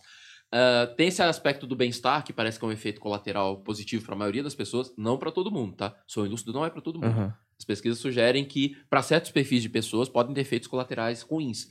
Por exemplo, pessoas que têm ou têm uma propensão a ter algum transtorno psicótico. Sabe? Ou uma esquizofrenia, um, um transtorno bipolar, alguma coisa. Por confundir Isso- as realidades? É, exatamente. Porque aí você fica mexendo com essa fronteira, a pessoa já tem uma propensão a, a fugir dessa, da questão da realidade, ter dificuldade de discernir o que é real ou não, você vai brincar com isso, pode piorar. Né? Mas para a maioria das pessoas tende a ter esse efeito positivo, né? Você se sente melhor, dá mais confiança e tal. Você não vai virar um Buda, mas tende a se sentir uma pessoa mais confortável e tal. Sim. Tem muita romantização em cima disso. Tem uma tribo na Malásia chamada Senoi. É uma tribo aborígene lá. E eles é, praticam muito essa questão do sonho lúcido. Os antropólogos ali da meados do século XX fizeram muita pesquisa lá e tal. E aí começaram a surgir uns relatos meio romanceados, assim, é como se fosse o Éden na Terra. Os caras praticam sonho lúcido, então eles são meio iluminados, sabe? Lá não tem guerra, lá ninguém treta com ninguém, porque todo mundo resolve suas tretas nos sonhos lúcidos. Não, não é assim, são pessoas, então dá treta do mesmo jeito e tal. Só que parece que é um, um pouquinho mais tranquilo, assim, sabe? Parece que você tem mais oportunidade pra digerir certas coisas, pra pegar coragem pra enfrentar alguns demônios da vida real, você enfrenta eles no sonho. Ah, tá. Sabe? Pode crer. E dá pra usar esse, aplicar esse controle mental em outras coisas no dia a dia, além de do que você faz dentro do sonho? Por exemplo, você conseguiu pensar numa possibilidade? Pra ficar, pra ficar mais claro. Cara, então, na verdade, eu, eu não sei, porque eu imagino que você conseguir regular o seu subconsciente, eu acho assim, é quase é uma coisa daqueles de atleta de alto rendimento, assim, sabe? Que o cara Entendi. tem um foco tão grande que ele exclui as outras coisas. Então, não é bem regular, porque a ideia, de novo, não é abafar o inconsciente com a consciência. O inconsciente, a gente tem isso por uma razão. Né? É bom que a gente tenha. A gente não consegue processar tudo conscientemente e tal. A gente tem que deixar a nossa cabeça funcionando nesse modo também. Eu diria mais harmonizar com ele um pouco, sabe? Conversar um pouco mais com ele, assim, digamos. né? No máximo isso. E dá para usar para a vida acordada, é, por exemplo, para eu tenho alguns sonhos lúcidos, alguns sonhadores lúcidos que eu conheço, inclusive foram alunos, é, que passaram a usar para treinar coisas. Por exemplo, é, tem várias pesquisas mostrando que quando você, por exemplo, sei lá, você, eu, treino- eu gosto de Kung Fu, por exemplo, eu pratico Kung Fu. Eu imaginar um movimento, um certo movimento, uma certa técnica, ativa certas áreas do meu cérebro que tem a ver com esse movimento na vida real, sabe? Ativa um pouco o córtex motor e tal, umas coisas assim. Então, você treinar imaginativamente não é a mesma coisa que você treinar na real, Uhum. mas ajuda um pouco. Então, é, tem relato, inclusive, na literatura de sonhadores lúcidos que usam para treinar coisas, sabe? E aí melhora um pouco a performance. Não vai tipo super e tal, sabe? Mas um pouquinho, dá uma ajudinha. Já é interessante. Já é um pouco interessante. Não, vai, não é uma coisa assim que super vale a pena só por causa disso. Mas dá uma ajudinha.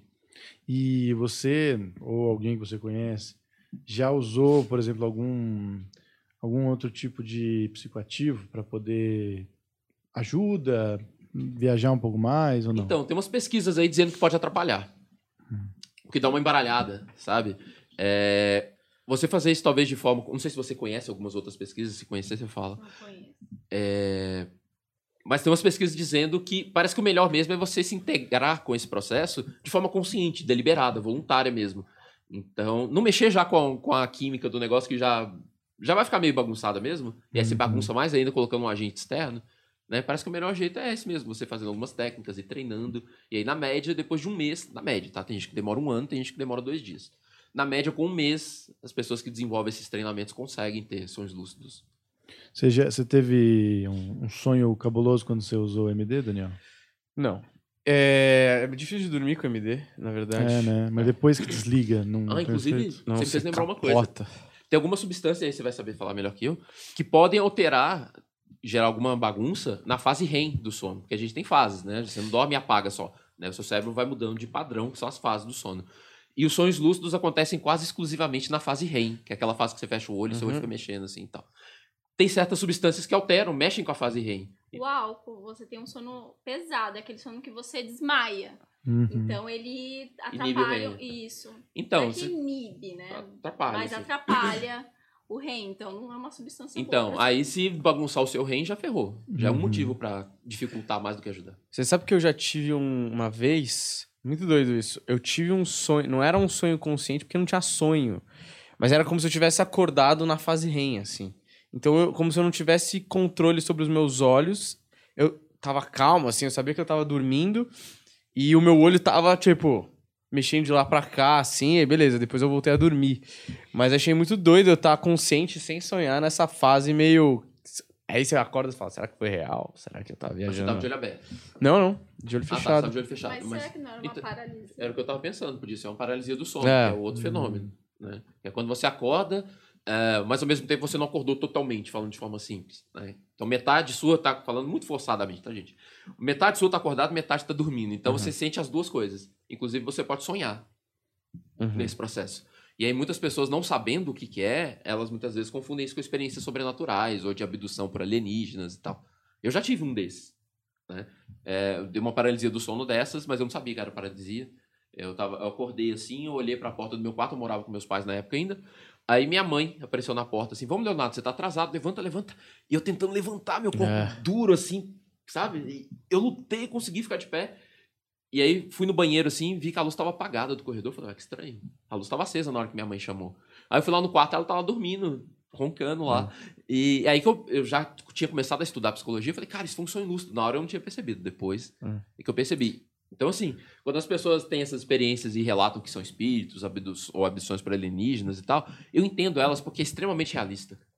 Não é um sonho assim meio turvo, não. O negócio é tão real quanto eu tô vendo vocês aqui.